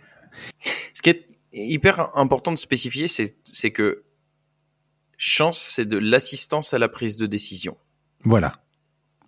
Et donc, on n'est pas là pour décider à la place des gens. On est là pour qu'ils nous donnent les clés de la méthodologie, pour qu'ils puissent être libérés de cette méthode parce qu'ils savent pas nécessairement faire. C'est extrêmement complexe. Et donc, ils nous donnent les clés du véhicule qui va leur permettre petit à petit de réaliser la meilleure information possible avec tous les points d'information au, au, juste moment pour réaliser cette succession de décisions qui va aboutir à leur choix professionnel. Mais il faut pas que je vienne chez toi avec des a priori. Tu peux venir avec des a priori des pistes et il y a, je te dirais, peut-être 50% des gens qui ont des pistes en tête, mais qui vont, qui ont envie de les challenger. Donc ça fait partie des projets qui vont être analysés, qui vont être challengés et qui pourront peut-être aboutir au projet final de la personne et peut-être pas. En tout cas, on va évidemment les prendre en compte parce que soit ça peut être une piste crédible, soit ça apporte de l'information qui pourrait nous amener vers d'autres pistes. Tu n'as pas des clients euh, cabines de recrutement? On, alors, on discute avec des cabinets de recrutement, ce qui serait assez logique, c'est-à-dire qu'on pourrait pousser des, des, profils, puisque c'est des profils qui recherchent. Et en fait, la vision de chance, c'est de créer un label, c'est-à-dire que la certification de l'adéquation d'une personne avec un travail. Euh, demain, notre but, c'est que le signal de cette certification soit plus fort que le signal d'un diplôme, etc. Parce que si les recruteurs dont je te parlais tout à l'heure recrutent, en particulier en France, sur un diplôme ou sur l'expérience juste avant identique, c'est parce qu'ils n'ont pas de meilleurs signaux pour faire leur travail de sourcing.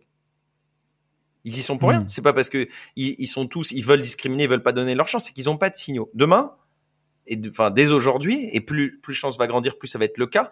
Il y aura un signal suffisamment fort pour que des recruteurs donnent leur chance à une personne qui, sur le papier, n'a pas exactement le bon CV ou exactement le bon diplôme ou la bonne expérience professionnelle passée. C'est ça le label chance en fait qu'on veut créer. Et si tu y réfléchis, c'est l'équivalent d'une norme ISO d'une certaine façon. C'est la norme ISO de l'adéquation d'une personne avec un travail. Et quand ça, ça sera reconnu parce que la méthode chance est robuste et que les gens qui sont passés par ça savent que la méthode est robuste. Donc, c'est d'abord eux qui vont donner leur chance en ouvrant leur réseau. Et l'objectif, c'est que d'ici euh, quelques mois et quelques années, les recruteurs identifient qu'ils peuvent donner leur chance à toute personne qui a été certifiée par chance. Quand tu es en relation avec euh, des, des, euh, des clients, enfin c'est des clients, hein, c'est ça, vous appelez ça des, euh, ouais, Les talents, on appelle ça. des talents, quand tu es en relation avec tes talents, euh, qu'est-ce qu'ils te disent dans, la, dans les deux, trois premières phrases? Qu'est-ce qui revient tout le temps? Pourquoi, je, pourquoi, pourquoi venez me voir? Le mot clarté, l'absence de clarté, toujours ça qui revient. Comment ça? Les gens viennent nous voir en disant en fait, j'y vois pas clair ou j'ai envie d'y voir clair. C'est vraiment Dans leur le vie? champ lexical dans leur vie et en particulier dans leur vie professionnelle. C'est plus que je suis pas heureux dans mon travail? C'est- très intéressant ta question. Ça vient par je suis pas heureux dans mon travail. Et tout le monde rentre toujours par ça. Et en fait, quand tu travailles sur l'introspection, on fait sauter la barrière. Parce que en- entre qui je suis dans la vraie vie et qui je suis dans mon travail, en fait, ça doit être réunifié. Et quand tu viens travailler sur l'introspection, on ne dit pas euh, euh, quels sont tes moteurs dans le travail. Non, c'est quels sont tes moteurs dans la vie. On va voir comment elles s'appliquent dans ta vie professionnelle. Et, du coup, tu sais, c'est intéressant. Il y a, on, on- on a de l'ordre de 25% des gens qui font chance qui pleurent à un moment du parcours. Alors, je me gargarise pas de ce chiffre parce que c'est pas un KPI qu'on essaie de maximiser. Mais si je te dis ça, c'est parce que ça vient euh, illustrer la profondeur et la question identitaire qu'on travaille. On n'est pas là en train de caresser le truc et de faire gentiment rentrer dans un test psychotechnique pour te dire ah, mais toi tu as envie de faire du problem solving, il faut que tu être consultant et puis tu veux sauver la planète donc ça va être consultant en écologie. C'est pas ça le sujet. C'est beaucoup plus beaucoup plus profond, beaucoup plus intéressant d'ailleurs. Et et euh, et du coup, très rapidement, on, fait un bilan qui est plus général de vie. Alors, on le market pas en externe parce que ça peut faire peur aux gens. Mais euh, beaucoup, beaucoup, beaucoup, beaucoup de gens disent en fait, chance a été libérateur. Donc, chance a été libérateur et deux, chance m'a apporté de la clarté par rapport à mes prochaines étapes professionnelles qui sont cohérentes par rapport aux prochaines étapes de vie euh, que je veux construire. Mais là, pour le moment, vous n'aidez pas encore au recrutement. Enfin, il n'y a pas de, il a pas de à placer des gens. C'est à travers la communauté qu'on place les gens, mais on, on ne travaille pas avec des entreprises. D'accord. Et la communauté, elle est, elle composée de combien? Alors l'année dernière, on a euh, on a eu donc pour depuis le pivot, en fait en 2000 contrairement à avant, on a pris notre temps pour le lancement public parce qu'on a vu ce que c'était que de l'hypercroissance. Donc toute l'année 2019, on était incubé par euh, Facebook euh, Station F à ce moment-là. Euh, on a eu on a fait des bêtas, des bêtas, des bêtas, des bêtas et on a lancé au public début 2020. Il se trouve que la crise en fait pour chance est très positive parce qu'on a une activité qui est contre-cyclique. Euh, donc on a eu 20 000 personnes qui se sont inscrites l'année dernière. Et là, le début de cette année est super positif parce que, tu vois, en, en- je croise les doigts, mais février, je pense qu'on va faire 30% de croissance par rapport à janvier, qui était à 5% de croissance par rapport à novembre. Je sors, je sors. Mm. euh, donc on a, on, on va avoir des dizaines de milliers de personnes. Et là, on est en très grosse phase d'accélération euh, en France. D'abord. Deux choses. D'abord, je reviens encore sur ce slogan qui est euh, faire ce que vous êtes. L'autre chose, c'est- de dire on a tous un ami qui euh, que tu vas revoir trois mois après au restaurant pour dire euh, ouais, je suis toujours pas heureux, mais j'ai t'as changé? Non, je suis toujours pas changé. Mais finalement, j'ai l'impression que ton but, c'est de dire aux gens presque éclatez-vous plutôt que de le regretter en fait. C'est exactement ça. Hmm. C'est exactement ça. C'est arrêter de trouver des excuses. Ouais, la vie, le, le- le temps tourne quoi. Enfin, La vie est courte. Ouais, Euh, ouais. Le... Et j'évite les, les YOLO qui, qui, qui, qui superficialisent le propos. C'est en fait arrêtez avec les excuses pour ne pas méthodiquement réfléchir à ce qu'il faudrait pour vous. Dire, il n'y a pas. Euh, souvent, on me demande, c'est qui le plus gros concurrent de chance, euh, Ludo? Ma réponse est la procrastination.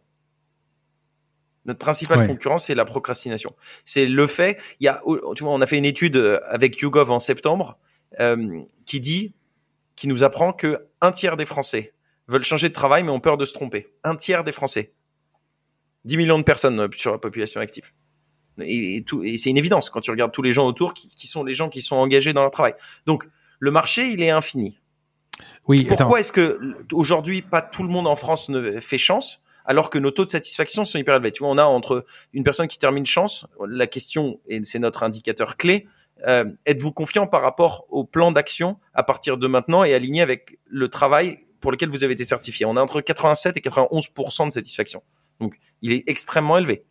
Pourquoi est-ce que tout le monde ne le fait pas? Bah, Un, parce qu'il faut qu'on se fasse connaître, mais deux, parce que les gens se disent ouais, ils trouvent une excuse, non mais je ferai ça plus tard, non mais je vais pas me poser ces questions, avec peut-être parfois une petite peur de ce qui va sortir, alors qu'il faut il faut se dire allez j'y vais, et le fait de me poser les questions méthodiquement ne veut pas dire que je vais me reconvertir demain. C'est quasiment de l'hygiène mentale. Tu vois par exemple, je pense que être c'est sortir de chance, c'est être au clair et c'est avoir une, hygiène par rapport à qui je suis et vers où je vais. De la même façon que, et ce sera, on parlait de nos petits-enfants, dans, dans, dans 20 ans, ça sera, ça sera une évidence. De la même façon que tu vas l'hygiène buccale, tu vas chez le dentiste une fois par an pour être sûr que tout est nickel et tout est clair et que euh, quelqu'un a réfléchi pour toi de ta santé buccale. Bah là, c'est, il est nécessaire de être au carré et ne pas avoir ces trucs. Euh, la vie est suffisamment complexe pour, sur les aspects que tu peux adresser et mettre de la cohérence, mettre à plat ta vie et faire des choix qui sont en cohérence avec ce que tu as compris de toi-même pour le faire. Ouais. Enfin, après, il y, a y a beaucoup de théories. je parle pas de toi, mais il y a beaucoup de théories. Aujourd'hui, dans l'entreprise, on te fait des bilans de, de, de, annuels pour voir où t'en es. Mais si tu vas dire à ton patron, euh, euh, ben, je, je, je, sers, des boulots toute la journée, j'ai envie de devenir commercial ou, au service marketing, ça servira à rien de toute façon parce que tu bougeras pas et on va rentrer dans tes euh, peut-être dans tes dans tes statistiques de d'augmentation de classe sociale, les six générations, etc.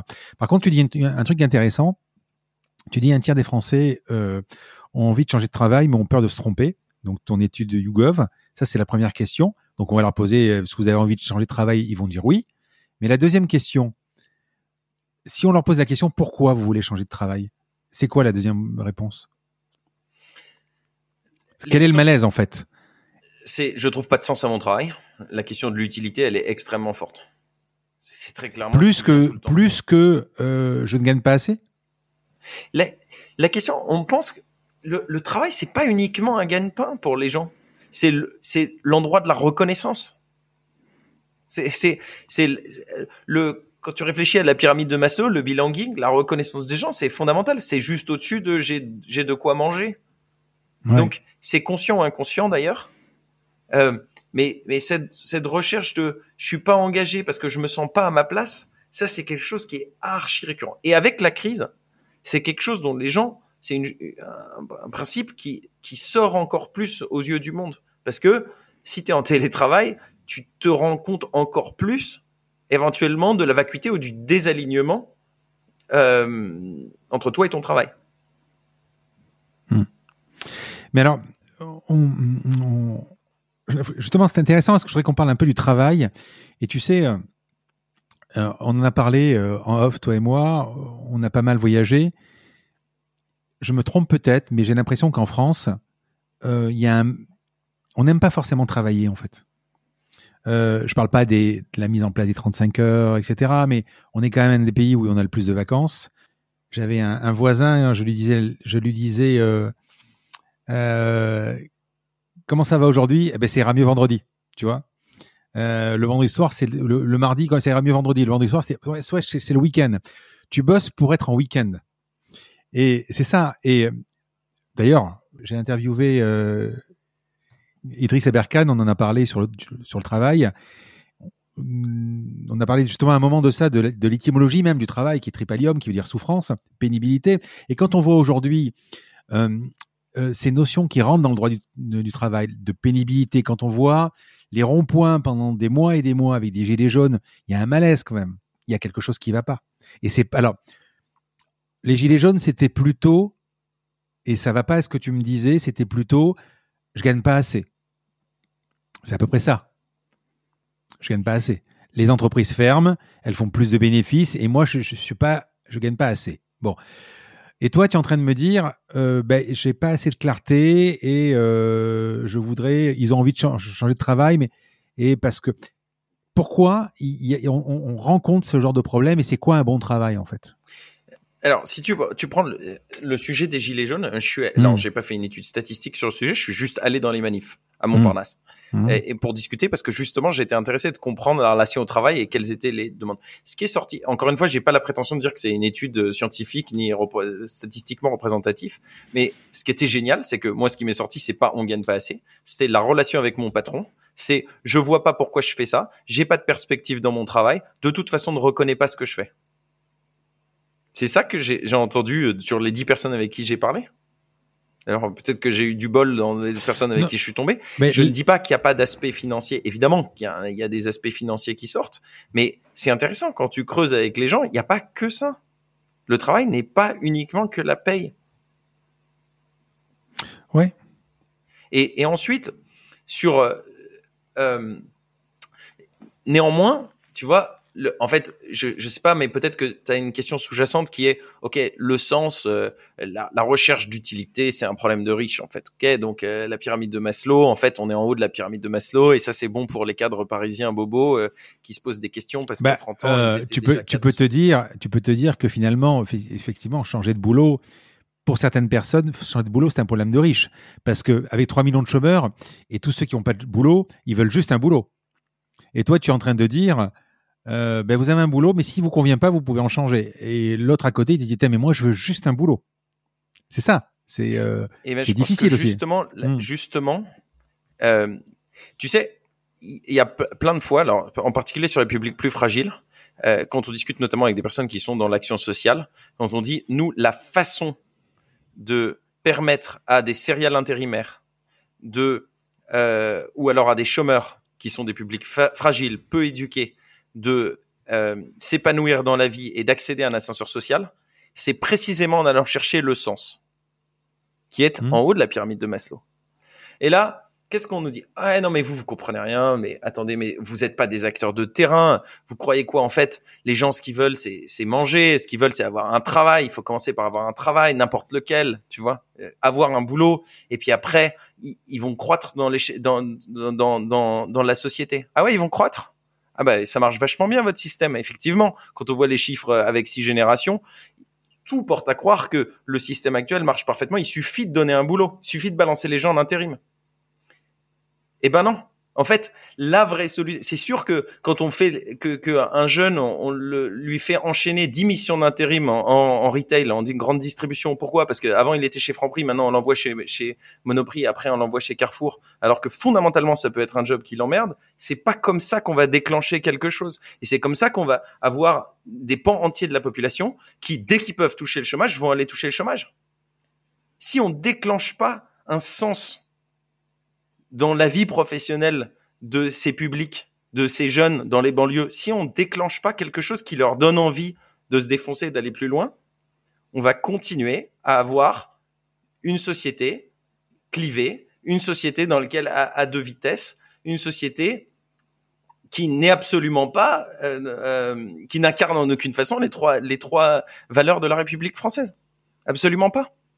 Donc, évidemment qu'il faut essayer de créer des déclics. Et les histoires dont je vous parlais, on crée des déclics dans la vie des gens. C'est ce qu'on appelle des aha moments. Si on crée pas ces déclics et qu'on essaie juste de leur donner un travail, on ne changera rien. Et donc, il faut, il y a aucune gêne à avoir non plus pour les gens qui ont un travail et on est dans une période de crise. Euh, euh, il faut pas avoir honte. C'est pas, ah ouais, t'as qu'à pas te plaindre, t'as déjà un travail. Mais qui est en train de se plaindre? On parle d'une allocation optimale des énergies dans une société afin de maximiser le, bien-être général, d'une part, et d'autre part, on pourrait dire la méritocratie pour les autres. Voilà. Il n'y a aucun mal à aller se poser des questions et à essayer de, de si vous êtes un cadre, d'avoir un autre boulot qui est plus aligné avec qui vous êtes, je pense. Non, non, mais la, question de ce qu'on disait, ce que je disais tout à l'heure, c'est de dire à un moment, effectivement, avec 3 millions de chômeurs, euh, on veut juste un boulot. Euh, vous, aujourd'hui, vous vous adressez à des gens euh, bon, qui ont peut-être pas de boulot, mais même qui ont un boulot et, qui ont envie d'optimiser leur vie, en fait. C'est optimiser leur vie. C'est-à-dire qu'à un moment, quand on le disait tout à l'heure, ne pas regretter d'avoir fait toute, sa vie un boulot qui te plaisait pas. C'est ça. Et finalement, euh, que ce que tu mets dans la machine, c'est-à-dire euh, les impératifs financiers, les impératifs de garde, etc., tu as pas l'impression que c'est euh, tu as une c'est le risque versus la résignation? Et finalement le, le, le, perdant c'est l'épanouissement en fait hein, c'est le c'est le c'est le c'est ça le truc c'est enfin je sais pas si tu vois ce que je veux dire c'est intéressant ton équation. Risque, résignation, épanouissement. Comme je peux pas changer parce que j'ai les traites de la maison à payer, si je vais changer, je vais risquer. Et bon, mais dans ce cas-là, j'ai pas le choix. Et bien sûr, il y a la notion de risque et la boîte s'appelle chance. Dans chance, il y a la notion de risque.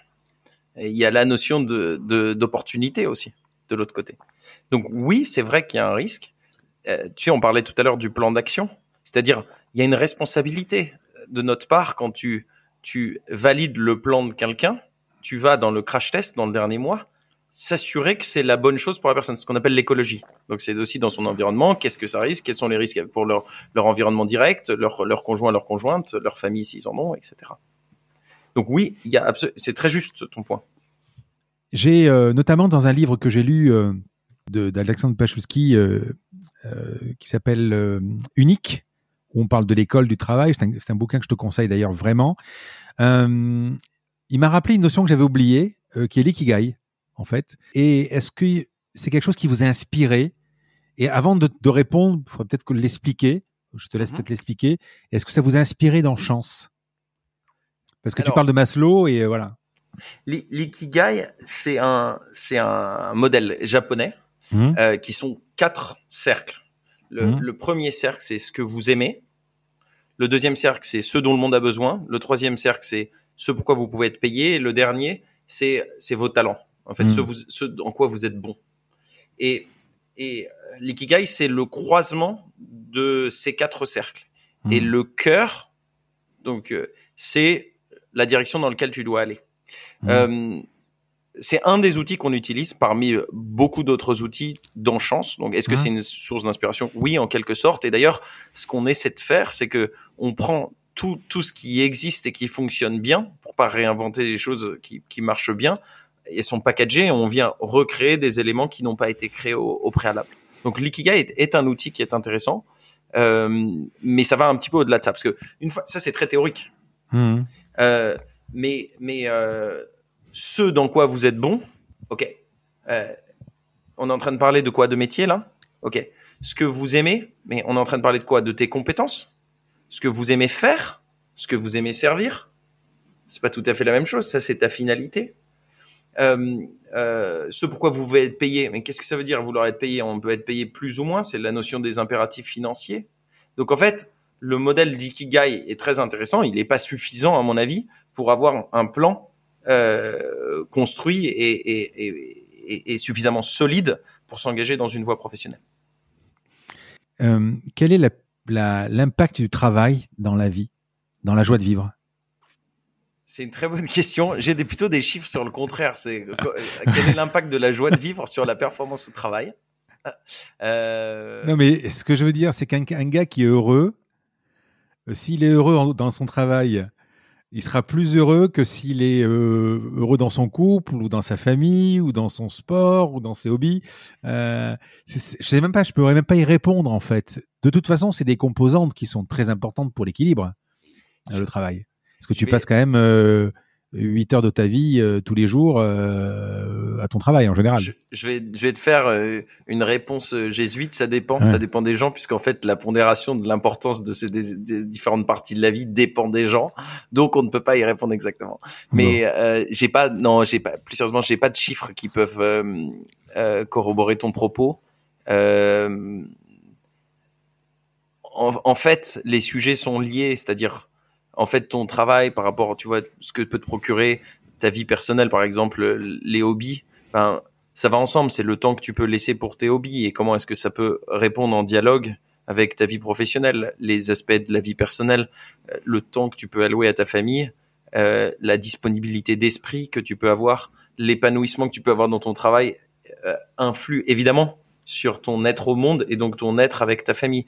Donc euh, j'ai pas de chiffres pour te répondre là-dessus. Je pense que c'est il y a une grande grande porosité entre ces différents euh, sphères de la vie et, et que euh, un gros décalage dans, dans la vie personnelle ou dans la vie professionnelle a un impact sur l'ensemble de ta satisfaction qui est substantiel. On va passer aux questions perso. Est-ce que tu as des routines dans la journée ou une organisation? Oui, oui, tous les jours, j'ai euh, euh quand je me lève, je médite euh, 10 mmh. minutes. Après, je vais faire de la gym pendant 7 minutes.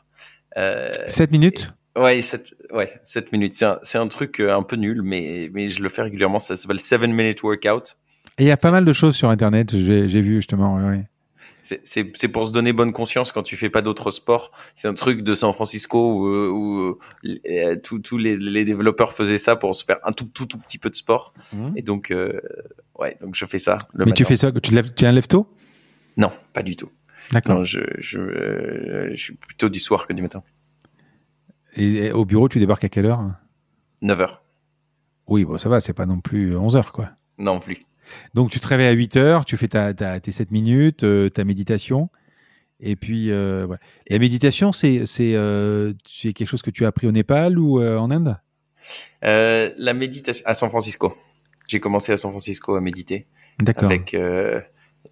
J'étais avec deux colocs qui avaient 60 ans chacune et elles m'ont appris à méditer le matin. Et voilà, j'ai gardé ça. J'arrête parfois, mais j'essaie de le faire. Ça t'amène quoi? La méditation Hmm. Essayer de me recentrer en fait et de réêtre le plus présent possible euh, sans avoir le brouhaha de toutes les idées qui commencent et que tu commences à penser au boulot tout le temps, tout le temps, tout le temps. Et, Mais c'est de la détente. Euh, euh, c'est un moment court terme pour la journée ou c'est une quelque chose que tu vas qui va pouvoir t'aider à moyen terme ou à long terme sur une, un mode de vie quoi? Alors, c'est intéressant parce que dans mon cas, je hmm. l'utilise à court terme. Euh, mais par contre, à l'intérieur du parcours chance, on utilise des techniques méditatives euh, qui permettent de mettre dans des états pour avoir de la clarté et faire apparaître des choses qui n'apparaîtraient pas si tu as le brouhaha de, de, de ton cerveau qui pense à autre chose. Et donc, qui permettent de prendre des décisions qui ont un impact à long terme. Donc la méditation telle qu'elle est utilisée dans Chance a un impact à long terme. La méditation telle que je la fais moi a surtout un impact à court terme. Mais si tu te réveilles un matin, par exemple, et que tu as la veille où, tu dois, mettons, euh, faire une levée de fonds, rencontrer des investisseurs, il y a quand même cette pointe au cœur, ce stress euh, du, du, speech que tu dois répéter, etc. La méditation, elle va, elle va arriver à te concentrer tu vas arriver à te concentrer? Elle va réussir à casser justement l'espèce de, petit état d'énervement que tu peux avoir à ce moment-là. D'accord. Écoute, j'ai fait une fois euh, de la relaxation et euh, avec un copain qui est psy, il m'a dit écoute, on va essayer de la relaxation pour toi parce que tu es souvent assez speed. Mais j'ai pas réussi à me détendre en fait. Et même l'hypnose, j'ai pas réussi. tu sais que la PNL, c'est la base de l'hypnose. En fait, l'hypnose euh, dans les films, on pense que c'est les, les mouvements de, de des, mains et les yeux, etc. En fait, c'est d'abord et avant tout le langage et la voix qui te met en situation d'hypnose. Tu prends le temps de vivre ou, tu bosses quand même malade Joker sur la question. Ouais. Euh, Joker parce que euh, je, dis ça en souriant parce que le, on, on, porte un équilibre euh, de vie et c'est ce qu'on propose aux gens de leur permettre de trouver leur équilibre. Et donc un peu naïvement, on dirait ah oui, je bosse comme un malade. Oui, je bosse comme un malade, mais c'est l'équilibre que j'ai choisi et qui me satisfait. Donc, euh, et, et, je suis absolument passionné par ce qu'on est en train de faire avec Chance. Et ma vie professionnelle et ma vie personnelle sont hyper mêlées dans les faits. Alors, je vais te donner un exemple, le mien. Tu vois, moi, j'ai des enfants qui sont grands Donc ils sont, euh, ils sont plus, euh, ils dépendent plus de papa euh, le week-end, la sortie, etc. Parce que maintenant ils ont leurs copains, etc. Donc t'as plus ce truc de dire bon et voilà. Et j'ai ma compagne qui me dit écoute tu bosses trop, débrouille-toi pour au moins qu'on ait un dimanche après-midi ou un dimanche midi. Maintenant on n'a pas le resto, mais plus tard on les aura encore. J'espère qu'on trouvera le resto. débrouille-toi pour prendre au moins ton dimanche, etc. Moi tu me restes, tu me laisserais je bosserai quasiment, enfin je bosse d'ailleurs 7 sur 7, je bosserai 7 sur 7 parce que même le dimanche. Mais qu'est-ce que tu dis à quelqu'un, justement, avec tout le parcours euh, où on a vu, on a parlé d'ikigai, etc., où tu as quand même un certain équilibre entre la vie familiale, la vie professionnelle, euh, la détente.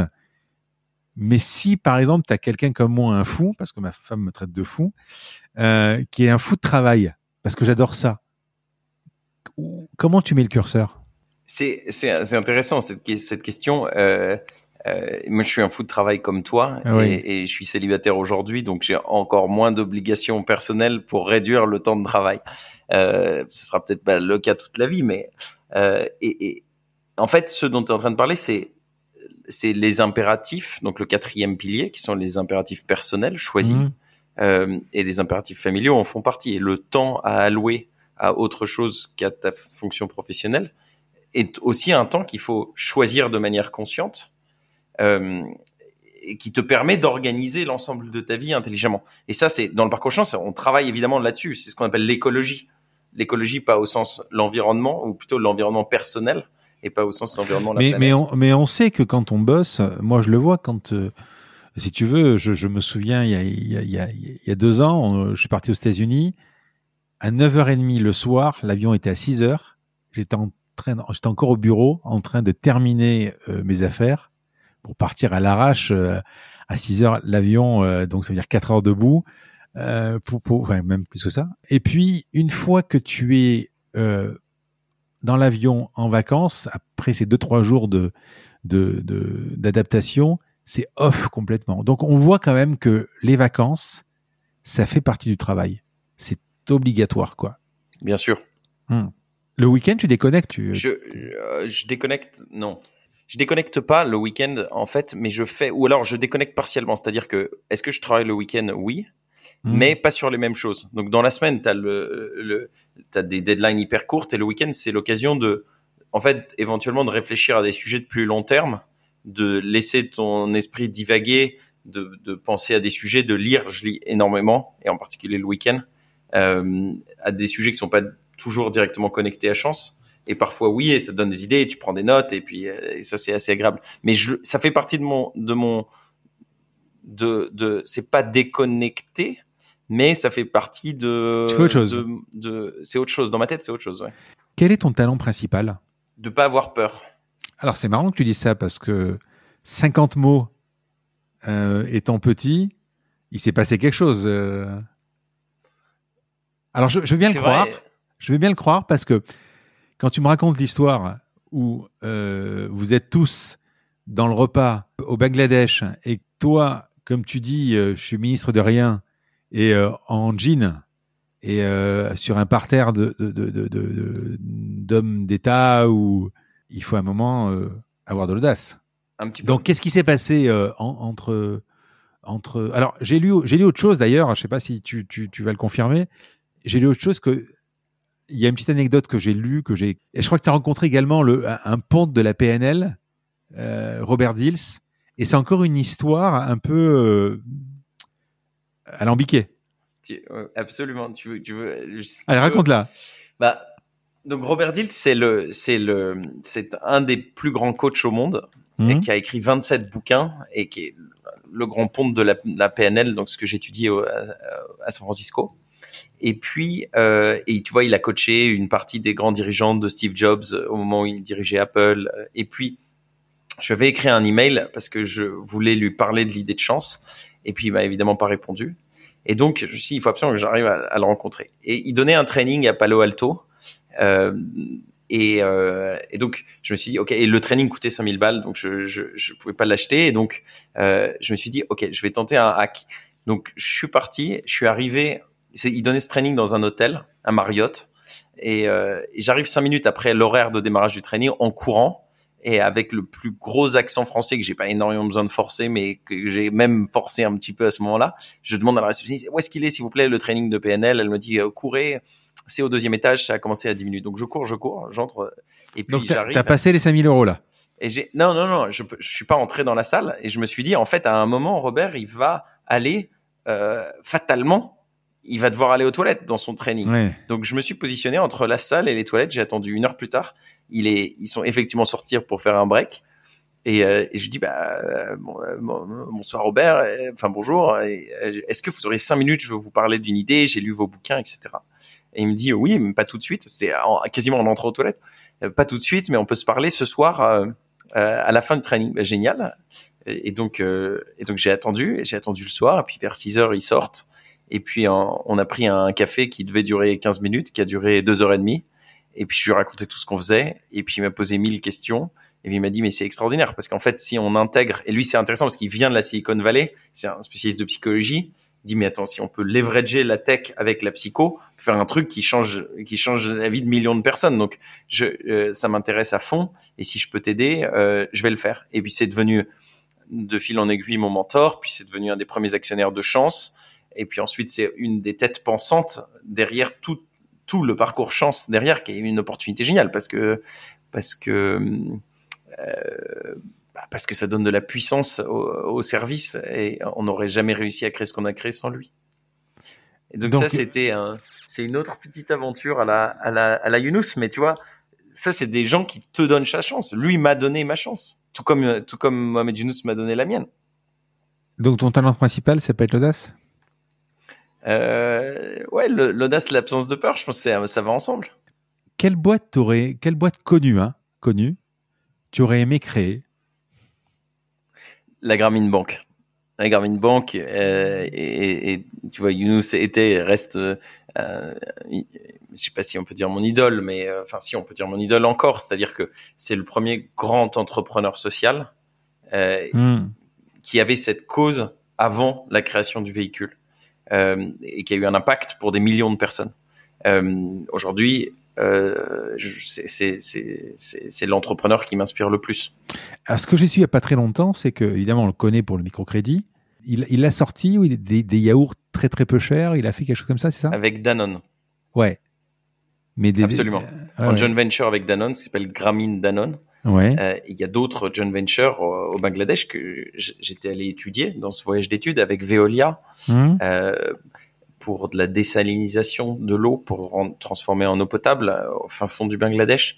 Euh, il y a des projets avec BASF, euh, qui est BASF, la boîte de chimie pour des pour pour la malaria. Euh, et, et, c'est- et tout ça, c'est des social business. Donc c'est des entreprises qui sont là pour servir une cause. Alors, quel est le bouquin sur ta table de chevet? J'en ai, plus- j'en ai plusieurs. Euh, Mhm. J'ai des bouquins de boulot, mais pour une fois, je vais te parler d'autre chose. Comme ça, tu vois que j'ai autre chose dans ma vie. Mhm. J'ai, j'ai, ça, c'est l'intégrale de Camus. Et en fait, c'est quelque chose. Euh, c'est, c'est, c'est arrivé de la situation Covid où en fait euh, la peste. Et je sais pas si tu as vu les, les ventes de la peste ont, ont, accéléré euh, drastiquement. Et, et Camus, j'adore lire Camus. Je trouve ça hyper beau, hyper. Donc, tu peux être, tu peux être business, littérature, euh, Non, je, je, je lis pas du tout de policier. En fait, je lis d'une part des essais, parce que je- pour essayer de comprendre des trucs nouveaux, pas, pas que liés au, au boulot, des sujets qui sont liés euh, au futur du travail, à la psychologie, au coaching. euh, le, le sujet qui m'intéresse énormément, c'est behavioral economics, donc c'est euh, Kahneman, euh, c'est euh, c'est donc c'est euh, thinking fast and slow, nudge, etc. Mais à côté, j'essaie de lire d'autres choses. euh, Camus en est un pour pas pour, pour, pour essayer de laisser un peu ton esprit penser à autre chose. Euh, et j'aimerais, euh, c'est- un regret dans la vie, j'aurais j'aurais voulu faire des études de littérature et de philosophie. Peut-être que je le ferai un jour. Euh, et peut-être, ouais. J'espère. L'avantage avec la littérature ou, la philosophie, c'est que tu peux quand même en faire à côté, quoi. Absolument. Tu Mais il faut, du, il, faut, il faut du temps. Oui, mais t'es encore jeune. Absolument. Film ou série Film. Lequel? Le dernier? Le, le dernier, le dernier, c'est un film de Clapiche qui s'appelle Ma part du gâteau. Hmm? euh, qui est génial et c'est une histoire et je- ça t'étonnera peut-être pas, c'est une histoire de d'échange entre différentes classes sociales euh, où t'as as un trader. euh, c'est assez intéressant les dynamiques qui sont en jeu euh, et qui m'intéressent beaucoup et qui résonnent avec ce qu'on fait euh, ce qu'on fait avec chance. Pas celui que je regarderais, mais le film qui m'a le plus bouleversé dans les deux dernières années, c'est Les Misérables. Euh, J'ai été hyper touché par ce film. Le der- lequel? Les Les Misérables qui est sorti il y a, il y a deux ans D'accord. euh, à propos des jeunes dans les banlieues. C'est un Ah, celui-là, film, d'accord. Tu restes, euh, tu, tu, les gens, tu regardes la tête des gens dans le, dans le ciné. On avait encore le droit à ce moment-là. Euh, ça laisse personne insensible et ça m'a énormément touché parce que je revenais à ce moment-là du Brésil et tu vois des choses qui se passent en France qui ressemblent à des favelas au Brésil, quoi, dans, dans les dynamiques et euh, ça, ça m'a beaucoup, beaucoup touché. Est-ce que c'est mon préféré? Je sais pas, mais ça m'a énormément marqué. Alors, qui pourrait être le prochain invité de mon podcast que tu pourrais me présenter? Il y y a- il y a plein de gens géniaux qui, qui, qui, qui mériteraient leur, la chance de discuter avec toi. Euh, gentil. je pense à, mais je pense c'était, c'était un, un super échange et merci beaucoup. Je Euh.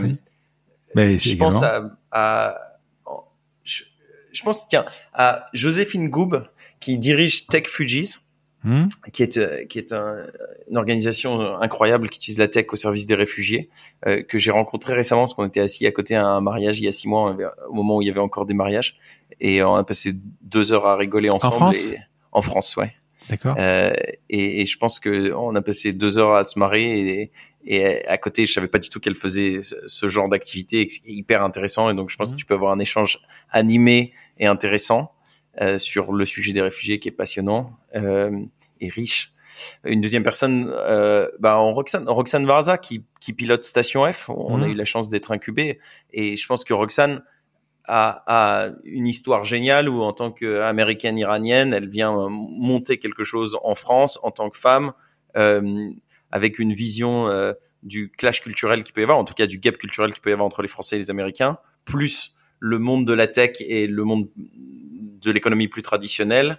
Et je pense qu'elle a énormément, énormément de choses hyper intéressantes à raconter. Ah ben, tu peux me faire l'intro? Avec plaisir. Un petit mail commun, ouais. Quelle serait la phrase J'ai encore deux questions. Quelle serait la phrase ou la citation qui résume ton parcours? Il y a, y a une phrase euh, euh, de notre ami Camus Hmm euh, qui est chouette, qui est ce qui est possible mérite d'avoir sa chance. C'est c'est dans Caligula. Euh, ce qui est possible mérite d'avoir sa chance et euh, ça résonne Ah, ça résonne beaucoup bien. pour ouais. moi. Ça résonne à titre individuel et ça résonne pour toutes les personnes qu'on sert. Oui. Et puis ça résonne pour chance l'aventure entrepreneuriale. Ouais. Alors, je te pose la dernière question du podcast. Ce podcast s'appelle La combinaison parce que je cherche à comprendre la combinaison d'éléments qui a amené la personne que j'ai en face de moi, là où elle est. Quelle est la combinaison pour devenir Ludovic de Gromard? La, la- la combinaison, je pense, c'est se donner à soi-même sa chance Mhm. euh, et la donner aux autres. Et en fait, dans, dans ma vie, s'il n'y avait pas des dizaines de des dizaines et des dizaines de personnes qui m'avaient fait confiance, qui m'avaient en fait donné ma chance, euh, tu m'aurais pas aujourd'hui invité à, à, à ton podcast, je pense. Et et, ça, j'adore ça, j'adore cette interdisciplinarité. Et il y a un concept euh, qui est central pour nous chez Chance, c'est ce qu'on appelle paid forward, c'est-à-dire que tu euh, vas donner à quelqu'un euh, du temps, des choses, une opportunité, une idée, ouvrir une porte, et sans rien attendre en retour. Et quelqu'un d'autre, à un autre moment, toi te donnera ta chance, euh, une idée, euh, une ouverture de porte, etc. Et donc cette notion de paid forward, c'est c'est pas du troc entre deux individus, c'est du don et de, de la réception. C'est un relais. C'est d'une et d'une certaine façon, c'est un relais. Oui, tout à fait. Et ça, c'est la société dans laquelle euh, on a envie de vivre, non? Et, c'est- et ça, c'est une sorte d'utopie réaliste, et c'est ça euh, la combinaison. Est-ce que tu connais Philippe Gabillier Non.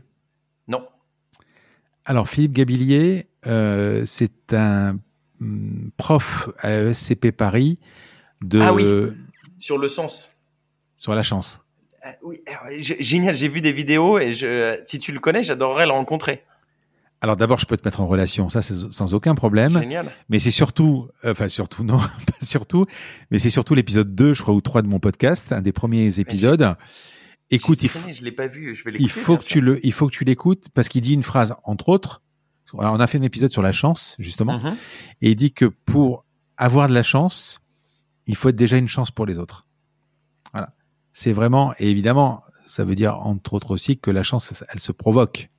Euh, effectivement, si tu restes, si tu cherches du boulot et que tu restes euh, enfermé dans ta maison sans téléphone, sans rien, euh, à moins que quelqu'un sonne à ta porte dire je voudrais t'embaucher, ça va être compliqué. Là, il faut aller à un moment provoquer la chance. Mais justement, tu devrais écouter cet épisode. C'est vraiment un super épisode. Il faut pas que tu le rates. Et si tu as besoin que je te le présente, euh, ben, évidemment, je vous mets en contact sans, sans Mm. aucun problème. hein. Euh, Ça serait hyper intéressant, avec grand plaisir. Écoute, je crois qu'on a fait le tour. C'était incroyable. Voilà, c'était super. Quoi. Vraiment, je me suis régalé. Et puis, euh, et puis à bientôt. Merci beaucoup. C'était un plaisir de, de- d'échanger avec toi. À très bientôt. Je vous remercie d'avoir écouté cet épisode. Comme promis, voici le code de réduction pour commander sur papeo.fr. C'est la combinaison, tout en majuscule. Je vous offre 10% de remise sur votre première commande. Parlez de ce podcast à vos amis ou à vos collègues de bureau. Partagez-le le plus possible. Abonnez-vous en cliquant sur le petit bouton s'abonner dans votre application mobile ou sur euh, votre ordinateur. Ainsi, vous serez averti dès qu'un nouvel épisode est en ligne. Je sillonne la France pour vous proposer de nouveaux invités. C'est vraiment beaucoup beaucoup de travail. Ce n'est pas mon métier, vous l'avez peut-être compris. C'est une passion que je pratique en dehors de mon job. Si vous avez apprécié cet épisode, dites-le moi avec des étoiles, 5 de préférence sur Apple Podcast, anciennement iTunes, et d'y ajouter un gentil commentaire, ça me fera plaisir. Ça me permettra également de remonter dans les classements. Et puis si vous n'êtes pas Apple, c'est pas grave, parlez-en autour de vous, partagez sur les réseaux sociaux, c'est prévu sur votre euh, application de podcast préférée. Enfin, vous pouvez vous abonner sur lacombinaison.fr pour être averti dès qu'un nouvel épisode est en ligne. Je suis Frédéric Azoulay. N'hésitez pas à me faire remonter vos remarques, vos questions, mais aussi des invités que vous aimeriez entendre. Vous dis à bientôt.